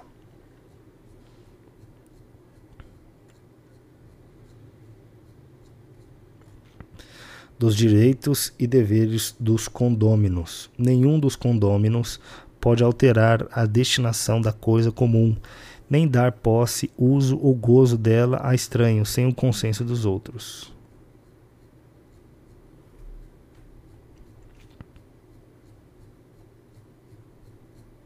da propriedade fiduciária. Considera-se fiduciária a propriedade resolúvel de coisa móvel, infungível que o devedor, com escopo de garantia, transfere ao credor. Constitui-se a propriedade fiduciária com o registro do contrato, celebrado por instrumento público ou particular, que lhe serve de título no registro de títulos e documentos do domicílio do devedor ou, em se tratando de veículos, na repartição competente para o licenciamento, fazendo-se a anotação no certificado de registro. Com a constituição da propriedade fiduciária, dá-se o desdobramento da posse, tornando-se o devedor possuidor direto da coisa. A propriedade superveniente adquirida pelo devedor torna eficaz, desde o arquivamento, a transferência da propriedade fiduciária. Antes de vencida a dívida, o devedor, às suas expensas e risco, pode usar a coisa segundo a sua destinação, sendo obrigado, como depositário, a empregar na guarda da coisa a diligência exigida por sua natureza, a entregá-la ao credor se a dívida não for paga no vencimento. Vencida a dívida e não paga, fica o credor obrigado a vender judicial ou extrajudicialmente a coisa a terceiros, a aplicar o preço no pagamento de seu crédito e das despesas de cobrança, e a entregar o saldo se houver ao devedor. É nula a cláusula que autoriza o proprietário fiduciário a ficar com a coisa alienada em garantia, se a dívida não for paga no vencimento. O devedor pode, com a anuência do credor, dar seu direito eventual à coisa em pagamento da dívida após o vencimento desta. Quando vendida a coisa, o produto não bastar para o pagamento da dívida e das despesas de cobrança, continuará o devedor obrigado pelo restante. O terceiro interessado ou não que pagar a dívida se subrogará de pleno direito no crédito e na propriedade fiduciária. Da superfície. O proprietário pode conceder a outrem o direito de constituir, de construir ou de plantar em seu terreno por tempo determinado, mediante escritura pública devidamente registrada no cartório de registro de imóveis. O direito de superfície não autoriza a obra no subsolo, salvo se for inerente ao objeto da concessão. Das servidões, da constituição das servidões.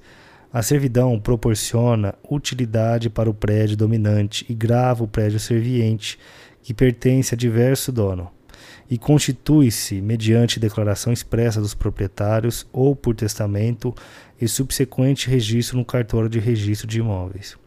O exercício incontestado e contínuo de uma servidão aparente por 10 anos, nos termos do artigo 1242, autoriza o interessado a registrá-la em seu nome no registro de imóveis, valendo-lhe como título a sentença que julgar consumado a uso capião.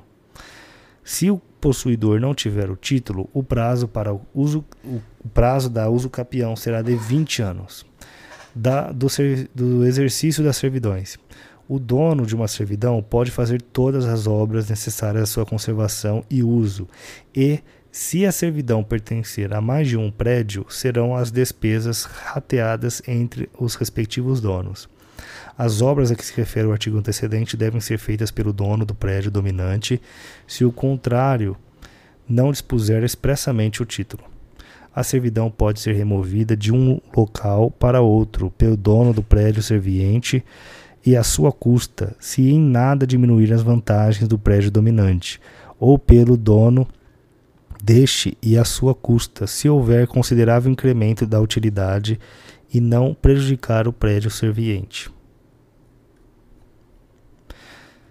Do usufruto disposições gerais. O usufruto pode recair em um ou mais bens móveis ou imóveis, em um patrimônio inteiro ou parte deste, abrangendo-lhe no todo ou em parte os frutos e utilidades. O usufruto de imóveis, quando não resulte de uso capião, constituir-se-á mediante registro no cartório de registro de imóveis. Salvo disposição em contrário, o usufruto estende-se aos acessórios da coisa e seus acrescidos. Não se pode transferir o usufruto por alienação, mas o seu exercício pode ceder-se por título gratuito ou oneroso. Do, dos direitos do usufrutuário. O usufrutuário tem direito à posse, uso, administração e percepção dos frutos. Quando o usufruto recai em título de crédito, o usufrutuário tem direito a perceber os frutos e a cobrar as respectivas dívidas. Dos deveres do usufrutuário o usufrutuário não é obrigado a pagar as deteriorações resultantes do exercício regular do usufruto. Se a coisa estiver segurada, incumbe ao usufrutuário pagar durante o usufruto as contribuições do seguro. Se o usufrutuário fizer o seguro, ao proprietário caberá o direito dele resultante contra o segurador. Em qualquer hipótese, o direito do usufrutuário fica subrogado no valor da indenização do seguro. Do direito do promitente comprador, mediante promessa de compra e venda em que se não pactuou arrependimento, celebrada por instrumento público ou particular e registrada no cartório de registro de imóveis, adquire o promitente comprador direito real à aquisição do imóvel. O promitente comprador titular de direito real pode exigir do promitente vendedor ou de terceiros a quem os direitos deste forem cedidos, a outorga da escritura definitiva de compra e venda, conforme disposto no instrumento preliminar, e se, e se houver recusa, requerir ao juiz a adjudicação do imóvel. Do penhor da hipoteca da anticrese. Disposições gerais. Nas dívidas garantidas por penhor, anticrese ou hipoteca, o bem dado em garantia fica sujeito por vínculo real ao cumprimento da obrigação. Só aquele que pode alienar poderá empenhar, hipotecar ou dar em anticrese. Só os bens que se podem alienar poderão ser dados em penhor, anticrese ou hipoteca. A propriedade superveniente torna eficaz, desde o registro, as garantias reais estabelecidas por quem não era dono. A coisa comum a dois ou mais proprietários não pode ser dada em garantia real na sua totalidade sem o consentimento de todos mas cada um pode individualmente dar em garantia real a parte que tiver. O pagamento de uma ou mais prestações da dívida não importa a exoneração correspondente da garantia, ainda que esta compreenda vários bens, salvo disposição expressa no título ou na quitação. O credor hipotecário ou pignoratício tem o direito de excutir a coisa hipotecada ou empenhada e preferir no pagamento a outros credores, observada quando, quanto à hipoteca a prioridade no registro.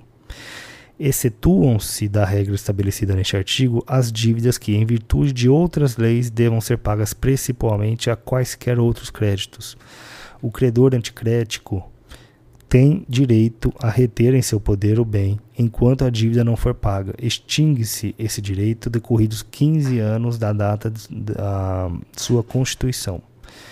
Os contratos de penhor, anticrédito e hipoteca declararão, sob pena de não terem eficácia, o valor do crédito, sua estimação ou valor máximo, o prazo fixado para pagamento, a taxa do juro se houver, o bem dado em garantia com as suas especificações. A dívida considera-se vencida se deteriorando-se ou depreciando-se o bem dado em segurança, desfalcar a garantia e o devedor intimado não a reforçar ou substituir. Se o devedor cair em insolvência ou falir, se as prestações não forem pontualmente pagas, toda vez que deste modo se achar estipulado o pagamento. Neste caso, o recebimento posterior da prestação atrasada importa a renúncia do credor ao seu direito de execução imediata. Se perecer o bem dado em garantia, e não for substituído. Se se desapropriar o bem dado em garantia, hipótese na qual se depositará a parte do preço que for necessária para o pagamento integral do credor. Nos casos de perecimento da coisa dada em garantia, essa se subrogará na indenização do seguro ou no ressarcimento do dano em benefício do credor a quem assistirá sobre ela a preferência até seu completo reembolso. Nos casos dos incisos 4 e 5, só se vencerá a hipoteca antes do prazo estipulado, se o perecimento ou a desapropriação recair sobre o bem dado em garantia, e essa não abranger outra, subsistindo, no caso contrário, a dívida reduzida com a respectiva garantia sobre os demais bens, não desapropriados ou destruídos. Nas hipóteses do artigo anterior, de vencimento antecipado da dívida, não se compreendem os juros correspondentes ao tempo ainda não decorrido. Salvo cláusula, expressa, o terceiro que presta garantia real por dívida alheia não fica obrigado a substituí-la ou reforçá-la, quando sem culpa sua se perca, deteriore ou desvalorize. Vedação ao pacto comissório, cláusula comissória é nula a cláusula que autoriza o credor pignoratício, anticrético ou hipotecário a ficar com o objeto da garantia se a dívida não for paga no vencimento. O direito do credor não é relativo à coisa dada em garantia, mas o valor que resultar de sua alienação judicial, limitado pelo montante da obrigação descumprida. Isso não impede, porém, a participação do credor na asta pública como qualquer outro licitante para arrematação dentro dos ditames processuais. Após o vencimento, poderá o devedor dar a coisa em pagamento da dívida. Os sucessores do devedor não podem remir parcialmente o penhor ou a hipoteca na proporção dos seus quinhões, qualquer deles, porém, podem fazê-lo no todo. Remissão com C cedilha significa liberação, extinção ou desaparecimento do gravame com o pagamento integral do débito. É o resgate da dívida. Assim, apenas é possível ao sucessor remir se o fizer de forma total, satisfazendo integralmente o credor, oportunidade em que se subrogará nos direitos deste pelas cotas que pagou. O herdeiro ou sucessor, sucessor que fizer a remissão fica subrogado nos direitos do credor pelas cotas que houver satisfeito. Quando escutido o penhor ou executada a hipoteca, o produto não bastar para pagamento da dívida de despesas judiciais, continuará o devedor obrigado pessoalmente pelo restante. Do penhor, da constituição do penhor constitui-se o penhor pela transferência efetiva da posse que, em garantia do débito ao credor ou a quem o represente, faz o devedor ou alguém por ele de uma coisa móvel suscetível de alienação. No penhor rural, industrial, mercantil e de veículos, as coisas empenhadas continuam em poder do devedor, que as deve guardar e conservar. Dos direitos do credor pignoratício, o credor pignoratício tem direito à posse da coisa empenhada, à retenção dela até que o indenizem das despesas devidamente justificadas que tiver feito não sendo ocasionadas por culpa sua, ao ressarcimento do prejuízo que houver sofrido por vício da coisa empenhada, a promover a execução judicial ou a venda amigável se lhe permitir expressamente o contrato ou lhe autorizar o devedor mediante procuração a apropriar-se dos frutos da coisa empenhada que se encontra em seu poder, a promover a venda antecipada mediante prévia autorização judicial, sempre que haja receio fundado de que a coisa empenhada se perca ou deteriore, devendo o preço ser depositado. O dono da coisa empenhada pode impedir a venda antecipada, substituindo-a ou oferecendo outra garantia real idônea. O credor não pode ser constrangido a devolver a coisa empenhada ou uma parte dela antes de ser integralmente pago, podendo o juiz, a requerimento do proprietário, determinar que seja vendida apenas uma das coisas ou parte da coisa empenhada suficiente para o pagamento do credor. Das obrigações do credor pignoratício. O credor pignoratício é obrigado à custódia da coisa como depositário e a ressarcir ao dono a perda ou deterioração de que for culpado, podendo ser compensada na dívida até a concorrente quantia a importância da responsabilidade, a defesa da posse da coisa empenhada e a dar ciência ao dono dela das circunstâncias que tornarem necessário o exercício de ação possessória, a imputar o valor dos frutos de que se apropriar nas despesas de guarda e conservação, nos juros e no capital da obrigação garantida sucessivamente, a restituí-la com os respectivos frutos e acessões uma vez paga a dívida, a entregar o que sobreege do preço quando a dívida for paga no caso do inciso 4 do artigo 1440, 1433. Da extinção do penhor. Extingue-se o penhor, extinguindo-se a obrigação, perecendo a coisa, renunciando o credor, confundindo-se na mesma pessoa as qualidades de credor e do dono da coisa, dando-se a adjudicação judicial, a remissão ou a venda da coisa empenhada feita pelo credor ou por ele autorizada. da penhor, do penhor agrícola podem ser objeto de penhor colheitas pendentes ou em via de formação. O penhor agrícola, que recai sobre colheita pendente ou em via de formação, abrange a imediatamente seguinte, no caso de frustrar-se ou ser insuficiente a que se deu em garantia. Se o credor não financiar a nova, a nova safra, poderá o devedor constituir com outrem novo penhor em quantia máxima equivalente à do primeiro, o segundo. O primeiro. O segundo penhor terá preferência sobre o primeiro, abrangendo este apenas o excesso apurado na colheita seguinte. Do penhor de direitos e títulos de crédito podem ser objeto de penhor direitos suscetíveis de cessão sobre coisas móveis do penhor legal são credores pignoratícios independentemente de convenção.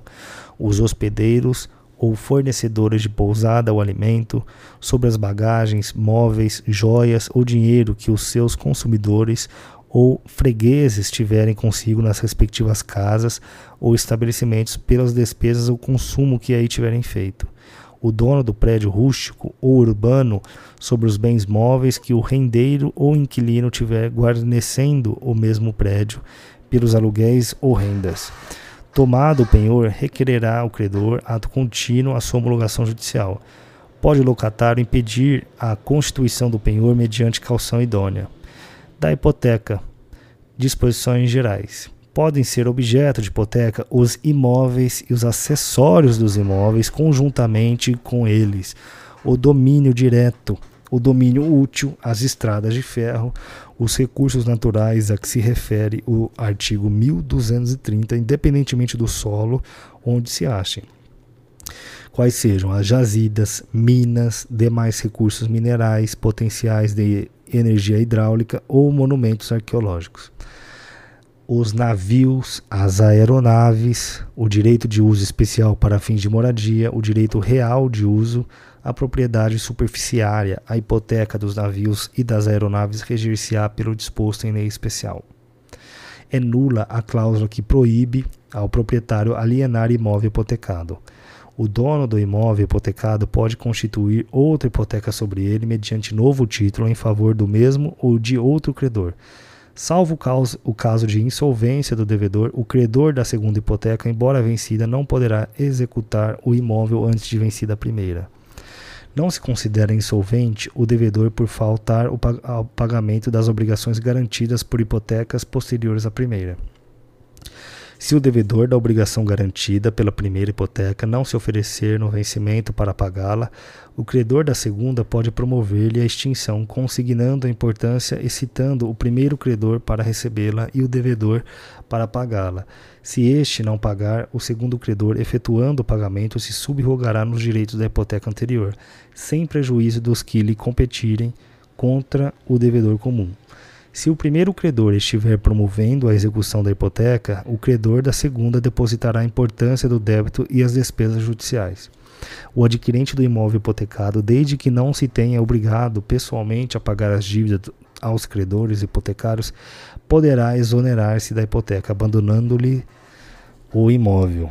Súmula 308 do STJ. A hipoteca firmada entre a construtora e o agente financeiro anterior ou posterior à celebração da promessa de compra e venda não tem eficácia perante os adquirentes do imóvel.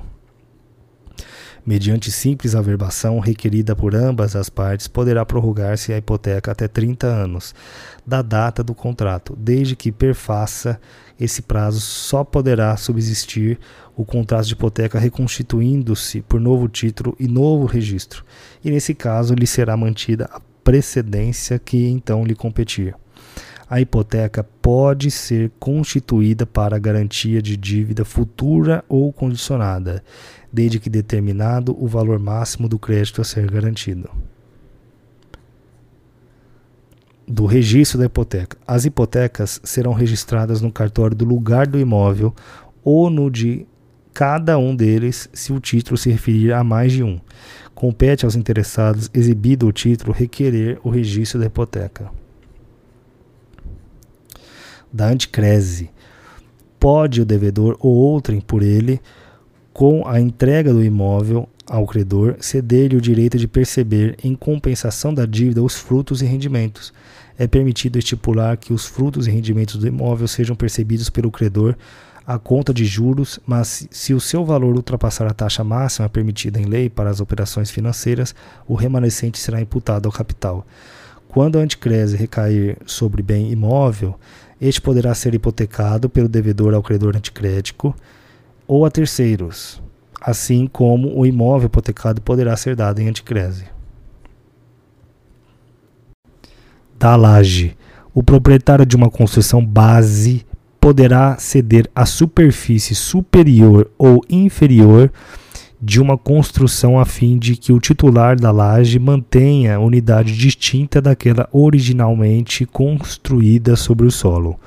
O direito real de laje contempla o espaço aéreo ou subsolo de terrenos públicos ou privados tomados em projeção vertical, como unidade imobiliária autônoma, não contemplando as demais áreas edificadas ou não pertencentes ao proprietário da construção base. Os titulares da laje, unidade imobiliária autônoma constituída em matrícula própria, poderão dela usar, gozar e dispor. A instituição do direito real de laje não implica a atribuição de fração ideal de terreno ao titular da laje ou a participação proporcional em áreas já edificadas. O titular da laje poderá ceder a superfície de sua construção para a instituição de um sucessivo direito real de laje, desde que haja autorização expressa dos titulares da construção base e das demais lajes, respeitadas as posturas edilícias e urbanísticas vigentes. São partes que servem a todo o edifício, o, o telhado o, ou os terraços de cobertura, ainda que destinados ao uso exclusivo do titular da laje. Em caso de alienação de qualquer das unidades sobrepostas, terão direito de preferência em igualdade de condições com terceiros os titulares da construção base e da laje, nessa ordem, que serão cientificados por escrito para que se manifestem no prazo de 30 dias, salvo se o contrato dispuser de modo diverso. O titular da construção base ou da laje, a quem não der conhecimento da alienação, poderá, mediante depósito do respectivo preço, haver para si a parte alienada a terceiro, se o requerer no prazo decadencial de 180 dias, contado da data da alienação. Se houver mais de uma laje, terá preferência sucessivamente o titular das lajes ascendentes e o titular das lajes descendentes, assegurada a prioridade para a laje mais próxima à unidade sobreposta a ser alienada. A ruína da construção base implica a extinção do direito real de laje, salvo se este tiver sido instituído sobre o subsolo, se a construção base não for reconstruída no prazo de cinco anos. Do direito de família, do direito pessoal, do casamento, disposições gerais. O casamento estabelece comunhão plena de vida com base na igualdade de direitos e deveres dos cônjuges a habilitação para o casamento, o registro e a primeira certidão serão isentos de seros, emolumentos e custas para as pessoas cuja pobreza for declarada sob as penas da lei. Da capacidade para o casamento, o homem e a mulher com 16 anos podem casar, exigindo-se autorização de ambos os pais ou de seus representantes legais, enquanto não atingida a maioridade civil dos impedimentos. Não podem casar os ascendentes com os descendentes, seja o parentesco na natural ou civil. Os afins em linha reta. O adotante com quem foi cônjuge do adotado e o adotado com quem o foi do adotante. Os irmãos unilaterais ou bilaterais e demais colaterais até o terceiro grau, inclusive, atinge os irmãos e os tios e sobrinhos. O adotado com o filho do adotante, as pessoas casadas, o cônjuge sobrevivente com o condenado por homicídio ou tentativa de homicídio contra o seu consorte. Os impedimentos podem ser opostos até o momento da celebração do casamento por qualquer pessoa capaz. Se o juiz ou oficial de registro tiver conhecimento da existência de algum impedimento, será obrigado a declará-lo das causas suspensivas. Não devem casar o viúvo ou a viúva que tiver filho do cônjuge falecido enquanto não fizer inventário dos bens do casal e der partilha aos herdeiros. A viúva ou a mulher cujo casamento se desfez por ser nulo ou ter sido anulado até dez meses depois do começo da viuvez ou da dissolução da sociedade conjugal. O divorciado, enquanto não houver sido homologada ou decidida a partir dos bens do casal. O tutor ou curador e os seus descendentes, ascendentes, irmãos, cunhados ou sobrinhos com a pessoa tutelada ou curatelada enquanto não cessar a tutela ou curatela e não estiverem saudadas as respectivas contas do processo de habilitação para o casamento. O requerimento de habilitação para o casamento será firmado por ambos os nubentes de próprio punho ou a seu pedido por procurador e deve ser instruído com os seguintes documentos: certidão de nascimento ou documento equivalente, autorização por escrito das pessoas sob cuja dependência legal estiverem no ato judicial que a supra, declaração de duas testemunhas maiores, parentes ou não, que atestem conhecê-los e afirmem não existir impedimento que os iniba de casar declaração do estado civil, do domicílio e da residência atual dos contraentes e de seus pais, se forem conhecidos. Certidão de óbito do cônjuge falecido, da sentença declaratória de nulidade ou de anulação de casamento transitado em julgado, ou do registro da sentença de divórcio.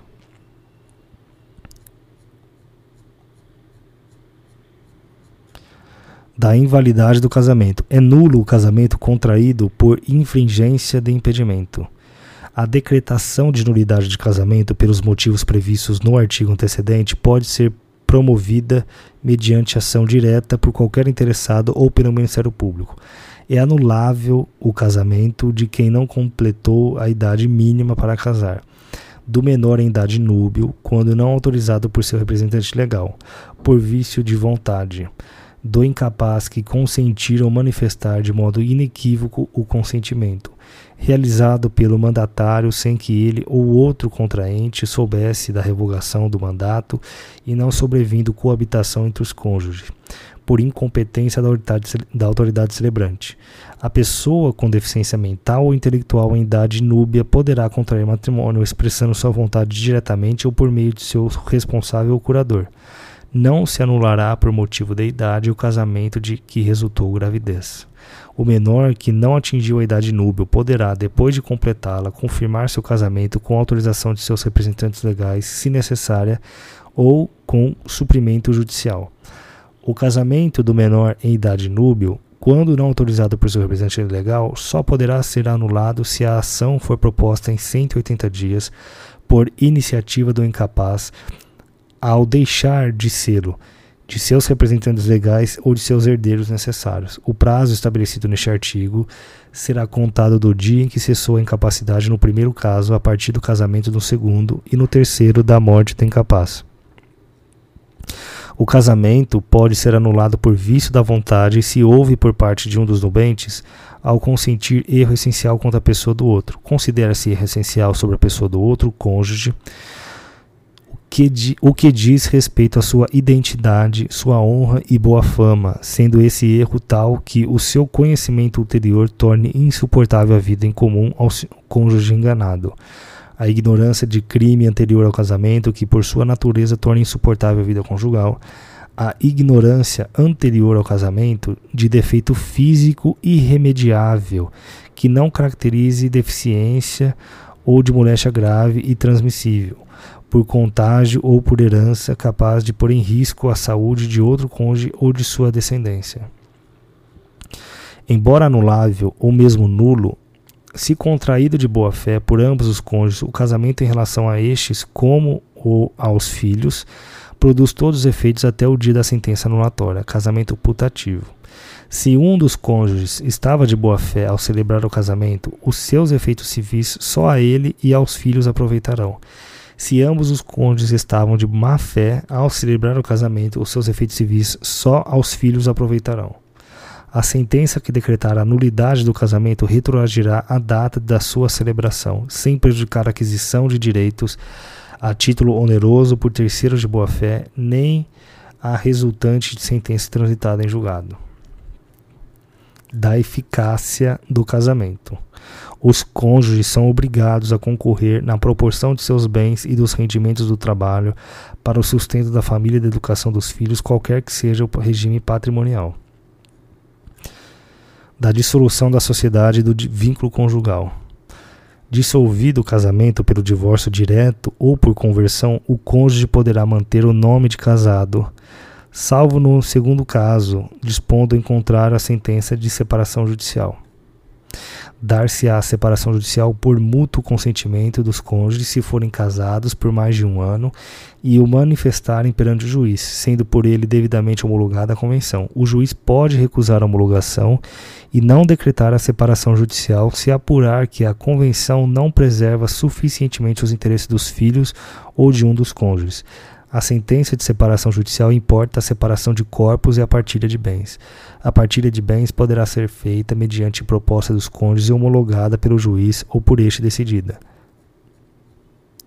A conversão em divórcio da separação judicial dos cônjuges será decretada por sentença, da qual não constará referência à causa que a determinou. O divórcio poderá ser requerido por um ou mais ou por ambos os cônjuges, no caso de comprovar a separação de fato por mais de dois anos. O divórcio pode ser concedido sem que haja prévia partilha de bens. O pedido de divórcio somente competirá aos cônjuges. Se o cônjuge for incapaz para propor ação ou defender-se, poderá fazer o curador, o ascendente ou o irmão, da proteção da pessoa dos filhos. A guarda será unilateral ou compartilhada. Compreende-se por guarda unilateral a atribuída a um só dos genitores ou alguém que o substitua, e por guarda compartilhada a responsabilização conjunta e o exercício de direitos e deveres do pai e da mãe que não vivam sob o mesmo teto concernentes ao poder familiar dos filhos comuns.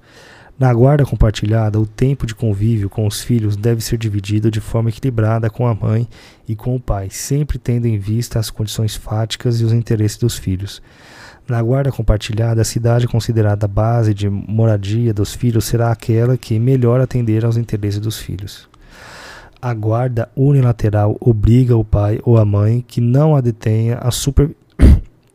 a supervisionar os interesses dos filhos e para possibilitar tal supervisão, qualquer dos genitores sempre será parte legítima para solicitar informações e ou prestações de contas objetivas ou subjetivas em assuntos ou situações que direta ou indiretamente afetem a saúde física e psicológica e a educação de seus filhos.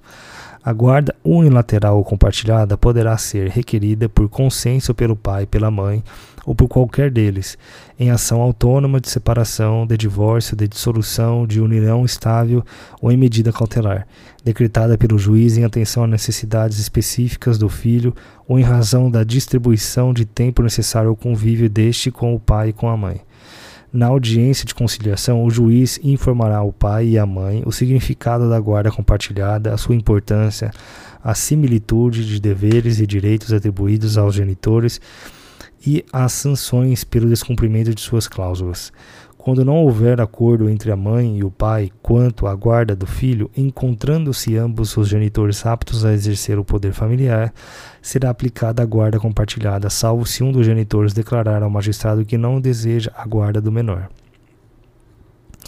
O pai ou a mãe em cuja guarda não estejam os filhos poderá visitá-los e tê-los em sua companhia, segundo o que acordar com o outro cônjuge ou for fixado pelo juiz, bem como fiscalizar sua manutenção e educação.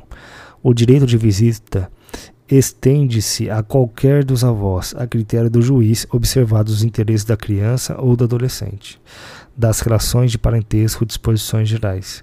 São parentes em linha reta as pessoas que estão umas para com as outras na relação de ascendente e descendentes são parentes em linha colateral ou transversal até o quarto grau as pessoas provenientes de um só tronco, sem descenderem uma da outra.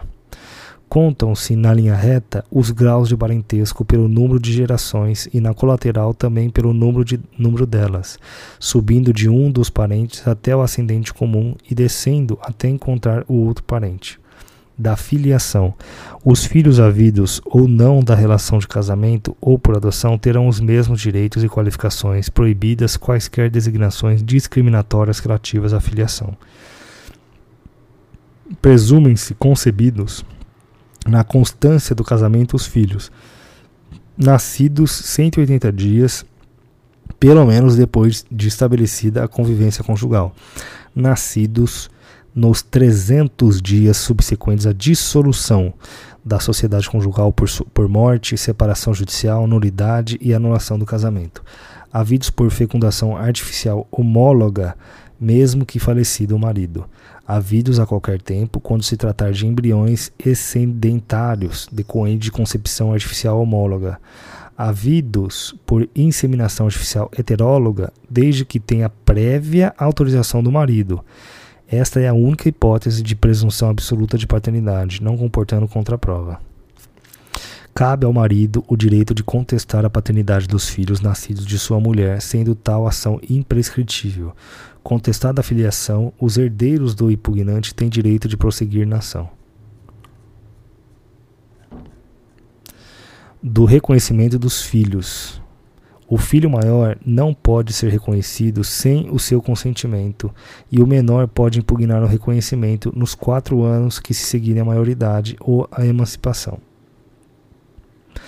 Do poder familiar, disposições gerais. Os filhos estão sujeitos ao poder familiar enquanto menores, irrenunciável, personalíssimo e temporário da suspensão e extinção do poder familiar. Extingue-se o poder familiar pela morte dos pais ou do filho, pela emancipação, pela maioridade, pela adoção por decisão judicial. O pai ou a mãe que contrai novas núpcias ou estabelece união estável não perde, quanto aos filhos do relacionamento anterior, os direitos ao poder familiar, exercendo-os sem qualquer interferência do novo cônjuge ou companheiro. Suspende-se igualmente o exercício do poder familiar ao pai ou à mãe condenados por sentença irrecorrível em virtude de crime cuja pena exceda a dois anos de prisão. Perderá por ato judicial o poder familiar o pai ou a mãe que castigar imoderadamente o filho, deixar o filho em, em abandono, praticar atos contrários à moral e aos bons costumes, incidir reiteradamente nas faltas previstas no artigo antecedente, entregar de forma irregular o filho a terceiros, para fins de adoção. Perderá também por ato judicial o poder familiar daquele que praticar contra outra igualmente titular do mesmo poder familiar homicídio, feminicídio ou lesão corporal de natureza grave ou seguida de morte quando se tratar de crime doloso envolvendo violência doméstica e familiar ou menosprezo ou discriminação à condição de mulher, estupro ou outro crime contra a dignidade sexual sujeito à pena de reclusão, praticar contra filho, filha ou outro descendente, homicídio, feminicídio ou lesão corporal de natureza grave ou seguida de morte quando se tratar de crime doloso envolvendo violência doméstica e familiar ou menosprezo ou discriminação à condição de mulher. Estupro, estupro de vulnerável ou crime contra a dignidade sexual sujeito à pena de reclusão do direito patrimonial do regime de bens entre os cônjuges disposições gerais. É lícito aos nubentes, antes de celebrado o casamento, estipular quanto aos seus bens o que lhes aprouver. O regime de bens entre os cônjuges começa a vigorar desde a data do casamento. É admissível a alteração do regime de bens mediante autorização judicial em pedido motivado de ambos os cônjuges, apurada a procedência das razões invocadas e ressalvados os direitos de terceiros. É obrigatório o regime de separação de bens no casamento das pessoas que o contraírem com inobservância das causas suspensivas da celebração do casamento, da pessoa maior de 70 anos, de todos os que dependerem para casar de suprimento judicial podem os cônjuges, independentemente de autorização um do outro, comprar ainda a crédito as coisas necessárias à economia doméstica, obter por empréstimo as quantias que a aquisição dessas coisas possa exigir. As dívidas contraídas para os fins do artigo antecedente obrigam solidariamente ambos os cônjuges. Ressalvado o disposto no artigo 1648, nenhum dos cônjuges pode, sem autorização do outro, exceto no regime de separação absoluta, alienar ou gravar de ônus real os bens imóveis, pleitear como autor do réu acerca desses bens ou direitos, prestar fiança ou aval, fazer doação não sendo remuneratória de bens comuns ou dos que possam integrar futura ameação. Observação: na união estável não se exige consentimento do companheiro para a prática de, dos atos previstos neste artigo. Cabe ao juiz, nos casos do artigo antecedente, suprir a outorga quando um dos cônjuges a denegue sem motivo justo ou lhe seja impossível concedê-la. A falta de autorização não suprida pelo juiz quando necessária tornará anulável o ato praticado, podendo o outro cônjuge pleitear-lhe a anulação até dois anos depois de terminada a sociedade conjugal. A aprovação torna válido o ato desde que feita por instrumento público ou particular autenticado, com validação. A decretação de invalidade dos atos praticados sem outorga, sem consentimento ou sem suprimento do juiz só poderá ser demandada pelo cônjuge a quem cabia concedê-la ou por seus herdeiros. Do pacto antinupcial. É nulo o pacto antinupcial se não for feito por escritura pública e ineficaz se não lhe seguir o casamento. A eficácia do pacto antinupcial realizado por menor fica condicionada à aprovação de seu representante legal, salvo as hipóteses de regime obrigatório de separação de bens. No pacto antinupcial, que adotar o regime de participação final nos aquestos, poder-se-á convencionar a livre disposição dos bens imóveis, desde que particulares. Do regime de comunhão parcial, no regime de comunhão parcial, comunicam-se os bens que sobrevierem ao casal na constância do casamento, com as exceções dos artigos seguintes. Excluem-se da comunhão os bens que cada cônjuge possuir ao casar e os que lhe sobrevierem na constância do casamento, por, a, por doação ou sucessão, e os subrogados em seu lugar os bens adquiridos com valores exclusivamente pertencentes a um dos cônjuges em subrogação dos bens particulares, as obrigações anteriores ao casamento, as obrigações provenientes de atos ilícitos, salvo reversão em proveito do casal, os bens de uso pessoal, os livros e instrumentos de profissão, os proventos de trabalho pessoal de cada cônjuge, as pensões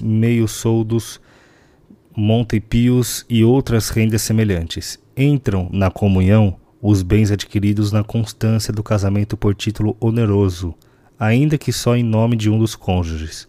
Os bens adquiridos por fato eventual, com ou sem o concurso de trabalho ou despesa anterior. Os bens adquiridos por doação, herança ou legado em favor de ambos os cônjuges. As benfeitorias em bens particulares de cada cônjuge os frutos dos bens comuns ou dos particulares de cada cônjuge, percebidos na constância do casamento ou pendentes ao tempo de cessar a comunhão. No regime de comunhão parcial, presumem-se adquiridos na constância do casamento os bens móveis, quando não se provar que o foram em data anterior. Do regime de comunhão universal, o regime de comunhão universal importa a comunicação de todos os bens presentes e futuros dos cônjuges e suas dívidas passivas, com as exceções do artigo seguinte. São excluídos da comunhão os bens doados ou herdados com a cláusula de incomunicabilidade e os subrogados em seu lugar, os bens gravados de fideicomisso e o direito do herdeiro fideicomissário antes da realização à condição suspensiva as dívidas anteriores ao casamento, salvo se provierem de despesas com seus aprestos, aprestos ou reverterem em proveito comum. As doações antinupciais feitas por um dos cônjuges ao outro com cláusula de comunicabilidade. Do regime de participação final dos aquestos. No regime de participação final de, do, nos aquestos, cada cônjuge possui patrimônio próprio consoante disposto no artigo seguinte, e lhe cabe, à época da dissolução da sociedade conjugal, direito à metade dos bens adquiridos pelo casal a título oneroso na constância do casamento. Integram o patrimônio próprio os bens que cada cônjuge possuía ao casar e aos que por ele adquiridos a qualquer título na constância do casamento. A administração desses bens é exclusiva de cada cônjuge, que os poderá livremente alienar se forem imóveis Sobrevinda dissolução da sociedade conjugal, apurar-se-á o montante dos aquestos, excluindo-se da soma dos patrimônios próprios, os bens anteriores ao casamento e os que em seu lugar se subrogaram, os que sobrevieram a cada cônjuge por sucessão ou liberalidade, as dívidas relativas a esses bens, salvo prova em contrário, presumem-se adquiridos durante o casamento os bens móveis do regime de separação de bens. Estipulada a separação de bens, estes permanecerão sob a administração exclusiva de cada um dos cônjuges, que os poderá livremente alienar ou gravar de ônus real. Ambos os cônjuges são obrigados a contribuir para as despesas do casal na proporção dos rendimentos de seu trabalho e de seus bens, salvo estipulação em contrário no pacto antinupcial do usufruto e da administração dos bens de filhos menores. O pai e a mãe, enquanto no exercício do poder familiar, são usufrutuários dos bens dos filhos. Têm a administração dos bens dos filhos menores sob sua autoridade. Não podem os pais alienar ou gravar de ônus real os imóveis dos filhos, nem contrair em nome deles obrigações que ultrapassem os limites da simples administração, salvo por necessidade ou evidente interesse pela prole. Da prole, mediante prévia autorização do juiz. Podem pleitear a declaração de nulidade dos atos previstos neste artigo os filhos, os herdeiros, o representante legal, sempre que no exercício do poder familiar colidir o interesse dos pais com o do filho a requerimento deste ou do Ministério Público, o juiz lhe dará curador especial. Dos alimentos podem os parentes, os cônjuges ou, os ou companheiros pedir uns aos outros os alimentos de que necessitem para viver de modo compatível com a sua condição social, inclusive para atender às necessidades de sua educação.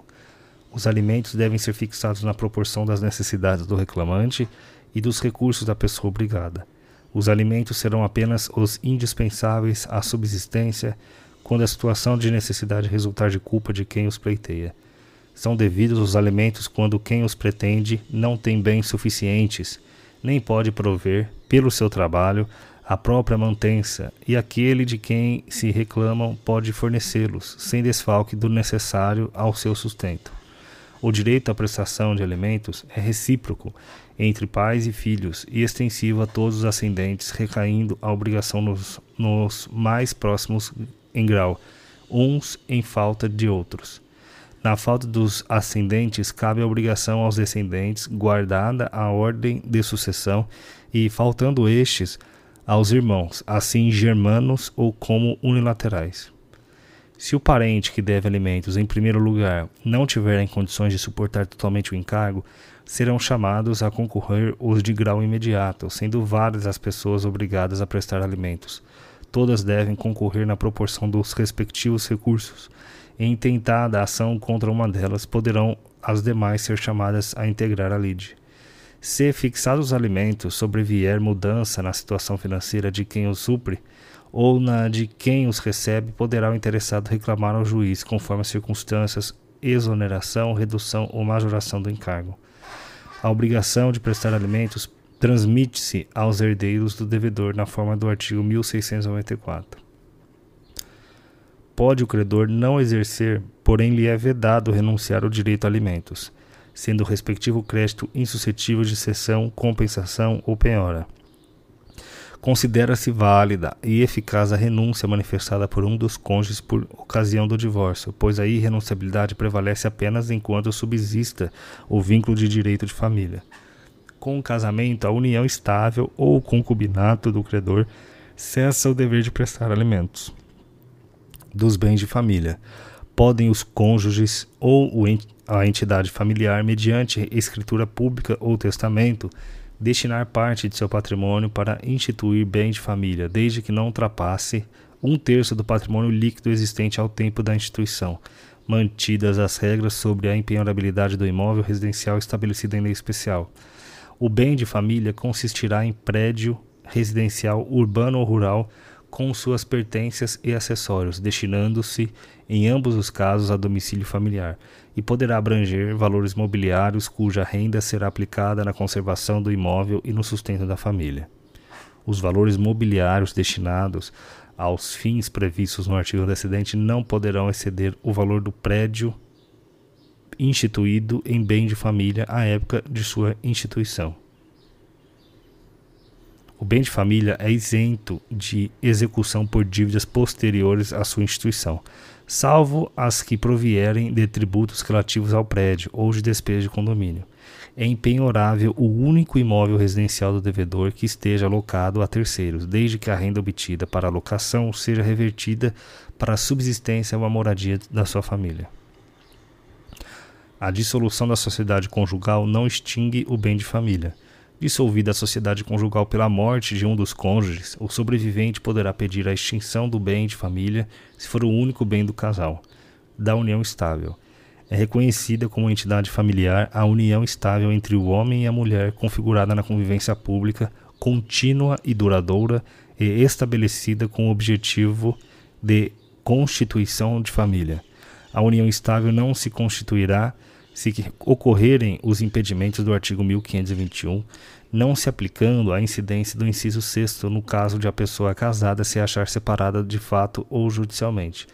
As causas suspensivas do artigo 1523 não impedirão a caracterização da união estável.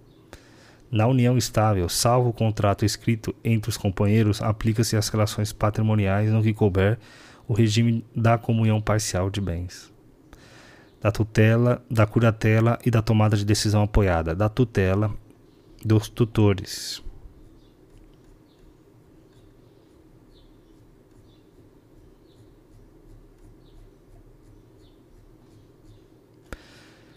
da curatela dos interditos. Estão sujeitos à curatela aqueles que, por causa transitória ou permanente, não puderem exprimir sua vontade: os ébrios habituais e os viciados em tóxico, os pródigos, o cônjuge ou companheiro, não separado judicialmente ou de fato, é de direito curador do outro quando interdito. Na falta do cônjuge ou companheiro, é curador legítimo o pai ou a mãe, na falta destes, o descendente que se demonstrar mais apto. Entre os descendentes, o mais próximo precedem os mais remotos. Na falta das pessoas mencionadas neste artigo, compete ao juiz a escolha do curador.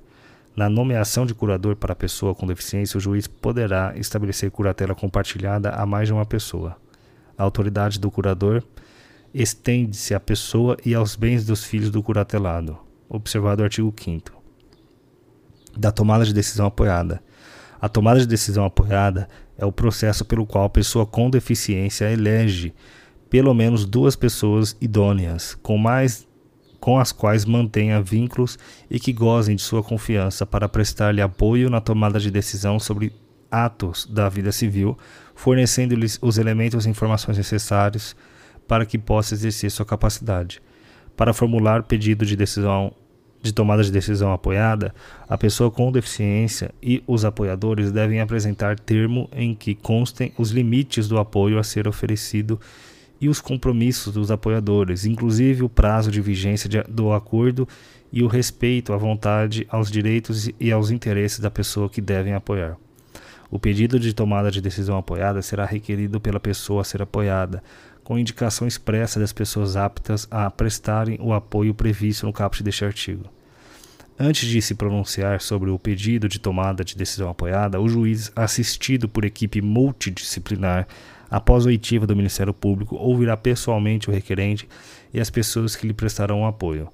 A decisão tomada por pessoa apoiada terá validade e efeito sobre terceiros sem restrições, desde que esteja inserida nos limites do apoio acordado. Terceiro com quem a pessoa apoiada mantenha relação negocial pode solicitar que os apoiadores contrassinem o contrato ou o acordo, especificando por escrito sua função em relação ao apoiado. Em caso de negócio jurídico que possa trazer risco ou prejuízo relevante, havendo divergência de opiniões entre a pessoa apoiada e um dos apoiadores, deverá o juiz, ouvido o Ministério Público, decidir sobre a questão. Se o apoiador agir com negligência, exercer pressão indevida ou não impedir ou não adimplir as obrigações assumidas, poderá a pessoa apoiada ou qualquer pessoa apresentar denúncia ao Ministério Público ou ao juiz. Se procedente a denúncia, o juiz destituirá o apoiador e nomeará ouvida pessoa apoiada e, se for de seu interesse, outra pessoa para a prestação de apoio. A pessoa apoiada pode, a qualquer tempo, solicitar o término de acordo firmado em processo de tomada de decisão apoiada. O apoiador pode solicitar ao juiz a exclusão de sua participação do processo de tomada de decisão apoiada, sendo seu desligamento condicionado à manifestação do juiz sobre a matéria. Aplicam-se à tomada de decisão apoiada no que couber as disposições referentes à prestação de contas na curatela do direito das sucessões, da sucessão em geral, disposições gerais.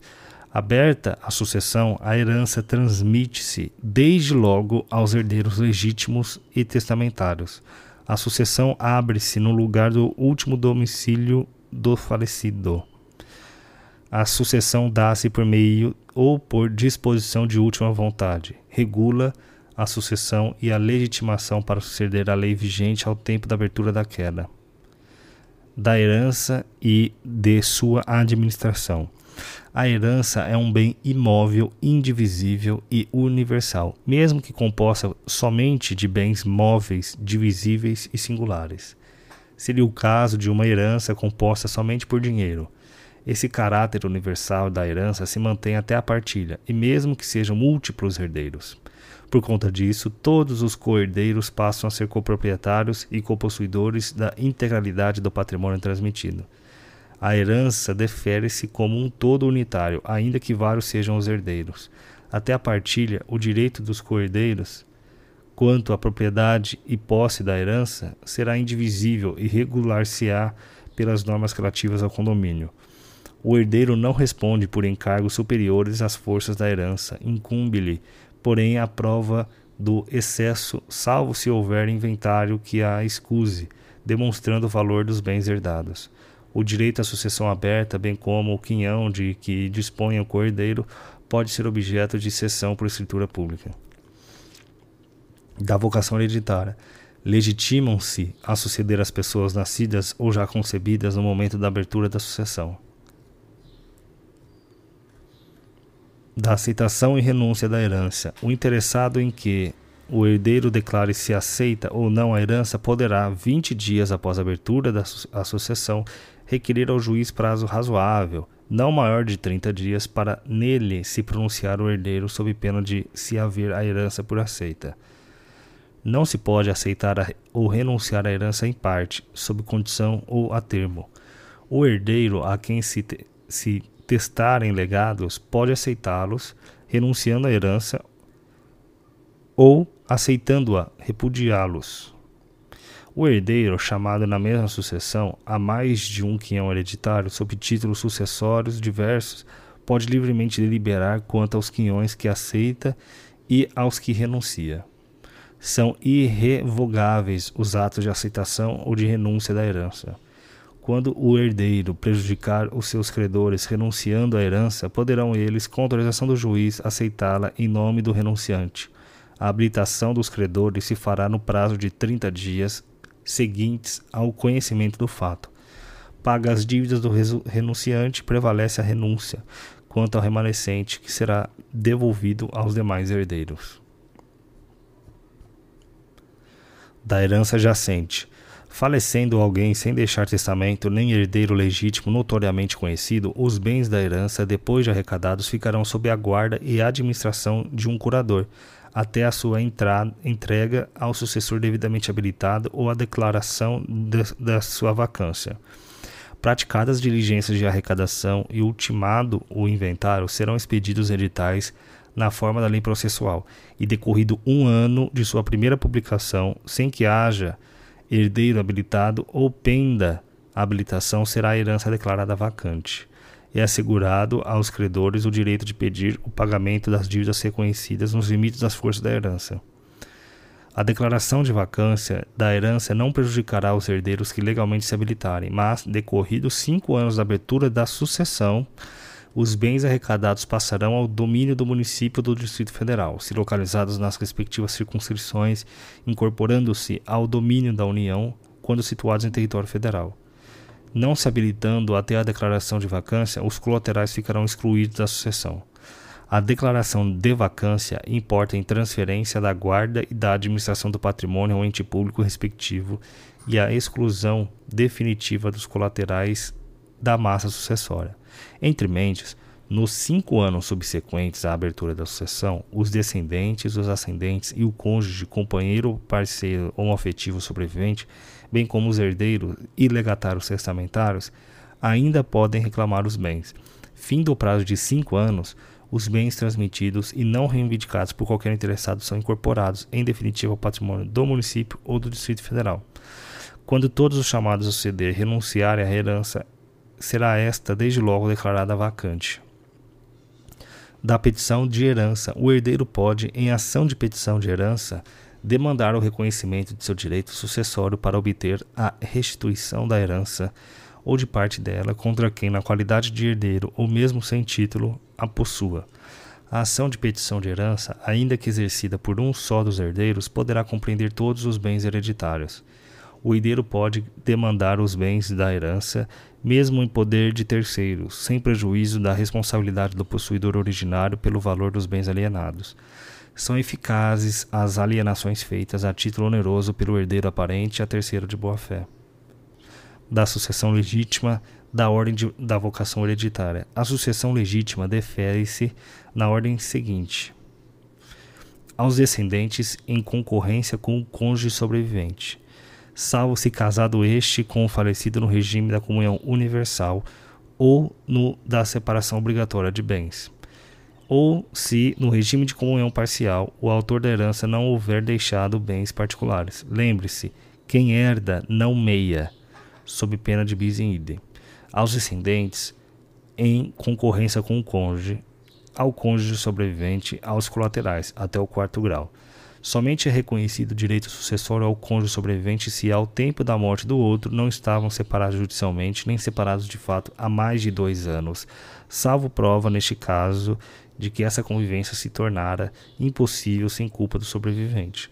Ao cônjuge do sobrevivente, qualquer que seja o regime de bens, será assegurado, sem prejuízo da participação que lhe cabe na herança, o direito real de habitação relativamente ao imóvel destinado à residência da família, desde que seja o único daquela natureza a inventariar. Em concorrência com os descendentes, caberá ao cônjuge quinhão igual ao dos que sucederem por cabeça, não podendo a sua cota ser inferior à cota parte da herança, se for ascendente dos herdeiros com quem concorrer. Entre os descendentes, os em grau mais próximo excluem os mais remotos, salvo o direito de representação. Os descendentes da mesma classe têm os mesmos direitos de sucessão de seus antecedentes. Na linha descendente, os filhos sucedem por cabeça e os outros descendentes por cabeça ou por estirpe, conforme se achem ou não, ou não no mesmo grau. Na sucessão por cabeça, a partilha será realizada mediante atribuição de cotas igualitárias a cada um dos herdeiros da mesma classe e grau. Já na sucessão por estirpe, ocorrerá quando houver concorrência entre herdeiros de grau diferentes dentro de uma mesma classe, sendo convocados o de grau mais remoto para suceder ao lado dos de grau mais próximo, em função do direito de representação. Na falta de descendentes, são chamados à sucessão os ascendentes em concorrência com o cônjuge sobrevivente. Na classe dos ascendentes, o grau mais próximo exclui o mais remoto sem distinção de linhas. Havendo igualdade em grau e diversidade em linha, avó Ondina e avó Lúcia, os ascendentes da linha paterna herdam a metade, cabendo a outra aos da linha materna. Concorrendo com ascendente em primeiro grau, ao cônjuge tocará um terço da herança, caberia a metade desta se houver um só ascendente, ou se ou se maior for aquele grau. Em falta de descendentes e ascendentes, será deferida a sucessão por inteiro ao cônjuge sobrevivente. Se não houver cônjuge sobrevivente, nas condições estabelecidas no artigo 1830, serão chamados a suceder os colaterais até o quarto grau. Na classe dos colaterais, os mais próximos excluem os mais remotos, salvo o direito de representação concedido aos filhos de irmãos. Concorrendo à herança do falecido, irmãos bilaterais com irmãos unilaterais, cada um destes herdará metade do que cada um daqueles herdar. Não concorrendo à herança, irmão bilateral, herdarão em partes iguais os unilaterais. Na falta de irmãos, herdarão os filhos destes, e não os havendo os tios. Se concorrerem à herança, somente filhos de irmãos falecidos herdarão por cabeça. Se concorrem filhos de irmãos bilaterais com os filhos de irmãos unilaterais, cada um destes herdará metade do que herdar cada um daqueles. Se todos forem filhos de irmãos bilaterais, ou todos de irmãos unilaterais herdarão por igual. Não sobrevivendo cônjuge, ou companheiro, nem parente algum suscetível, ou tendo eles renunciado à herança, esta se, se devolve ao município ou ao Distrito Federal se localizada nas respectivas circunscrições ou à União quando situada em território federal. Dos herdeiros necessários. São herdeiros necessários os descendentes, os ascendentes e o cônjuge. Pertencem aos herdeiros necessários de pleno direito a metade dos bens da herança, constituindo a legítima. Calcula-se a legítima sobre o valor dos bens existentes na abertura da sucessão, abatida as dívidas e as despesas do funeral, adicionando-se em seguida o valor dos bens sujeitos à colação do direito de representação. Dá-se o direito de representação quando a lei chama certos parentes do falecido a sucederem todos os direitos em que ele sucederia se vivo fosse. O direito de representação dá-se na linha reta descendente, mas nunca na ascendente. Na linha transversal, somente se dá o direito de representação em favor dos filhos de irmãos do falecido, quando com irmãos deste concorrerem. Os representantes só podem herdar como tais o que herdaria o representado se vivo fosse. O quinhão do representado partir-se-á por igual entre os representantes. Da sucessão testamentária do testamento em geral. Toda pessoa capaz pode dispor por testamento da totalidade dos seus bens, ou de parte deles para depois de sua morte. A legítima dos herdeiros necessários não poderá ser incluída no testamento são válidas as disposições testamentárias de caráter não patrimonial, ainda que o testador somente a elas se tenha limitado. O testamento é ato personalíssimo, podendo ser mudado a qualquer tempo. Extingue-se em cinco anos o direito de impugnar a validade do testamento, contado o prazo da data do seu registro. Da capacidade para, de testar. Além dos incapazes não podem testar os que, no ato de fazê-lo, não tiverem pleno discernimento. Podem testar os maiores de 16 anos. A incapacidade superveniente do testador não invalida o testamento, nem o testamento do incapaz se valida com a superveniência da capacidade. Das formas ordinárias do testamento, das é, disposições gerais. São testamentos ordinários o público, o cerrado, o particular do testamento público. São requisitos essenciais do testamento público ser escrito por tabelião ou por seu substituto legal em seu livro de notas, de acordo com as declarações do testador, podendo este servir-se de minuta, notas ou apontamentos. Lavrado o instrumento ser lido em voz alta pelo tabelião ao testador e a duas testemunhas a um só tempo, ou pelo testador, se o quiser, na presença destas e do oficial ser o instrumento em seguida a leitura assinado pelo testador, pelas testemunhas e pelo tabelião. O indivíduo inteiramente surdo, sabendo ler, lerá o seu testamento e, se não o souber, designará quem o leia em seu lugar, presentes as testemunhas.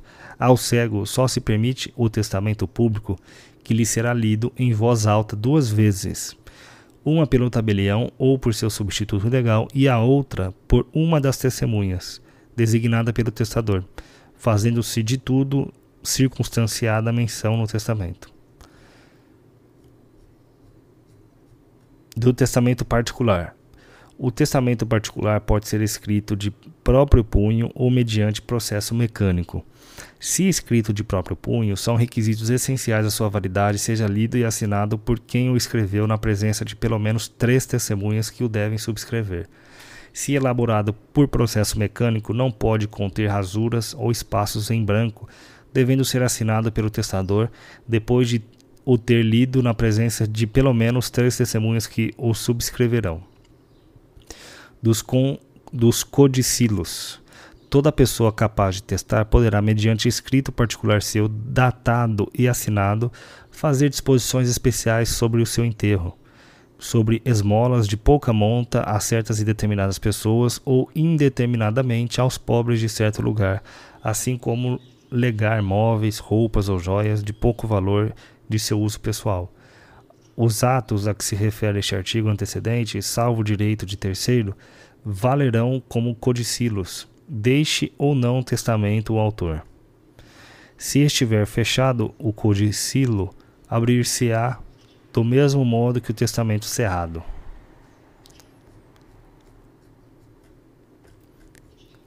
das disposições testamentárias. É nula a disposição que institui o herdeiro ou legatário sob a condição captatória de que este disponha também por testamento em benefício do testador ou de terceiro, que se refira a pessoa incerta cuja identidade não se possa averiguar, que favoreça a pessoa incerta cometendo a determinação de sua identidade a terceiro, que deixe a arbítrio do herdeiro ou de outrem fixar o valor do legado, que favoreça as pessoas a que se referem os artigos 1801 a 1802. Valerá a disposição em favor de pessoa incerta que deva ser determinada por terceiro dentre duas ou mais pessoas mencionadas pelo testador ou pertencentes a uma família ou a um corpo coletivo ou a um estabelecimento por ele designado. Em remuneração de serviços prestados ao testador por ocasião da moléstia de que faleceu, ainda que fique ao arbítrio do herdeiro ou de outro em determinar o valor do legado. A disposição geral em favor dos pobres, dos estabelecimentos particulares de caridade ou dos, ou dos de assistência pública, entender-se-á relativa aos pobres o lugar do domicílio do testador ao tempo de sua morte, ou dos estabelecimentos aí citos, salvo se manifestamente constar que tinha em mente beneficiar os de outra localidade. Nos casos deste artigo, as instituições particulares preferirão sempre as públicas. São anuláveis as disposições testamentárias inquinadas de erro, dolo ou coação. Extingue-se em quatro anos o direito de anular a disposição contados de quando o interessado tiver conhecimento do vício.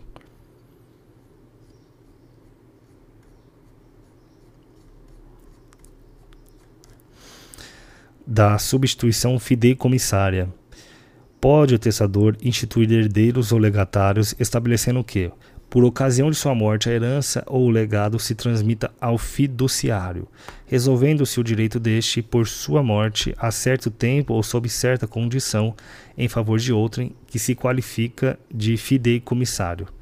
A substituição fideicomissária somente se permite em favor dos não concebidos ao tempo da morte do testador. Se ao tempo da morte do testador já houver nascido o fideicomissário, adquirirá este a propriedade dos bens fideicometidos, convertendo-se em usufruto o direito do fiduciário. O fiduciário tem a propriedade da herança ao legado, mas restrita e resolúvel. O fiduciário é obrigado a proceder ao inventário dos bens gravados e a prestar calção de restituí-los se o exigir o fideicomissário caduca o fideicomisso se o fideicomissário morrer antes do fiduciário ou antes de realizar-se a condição resolutória do direito deste último. Nesse caso, a propriedade consolida-se no fiduciário nos termos do artigo 1955. São nulos os fideicomissos além do segundo grau.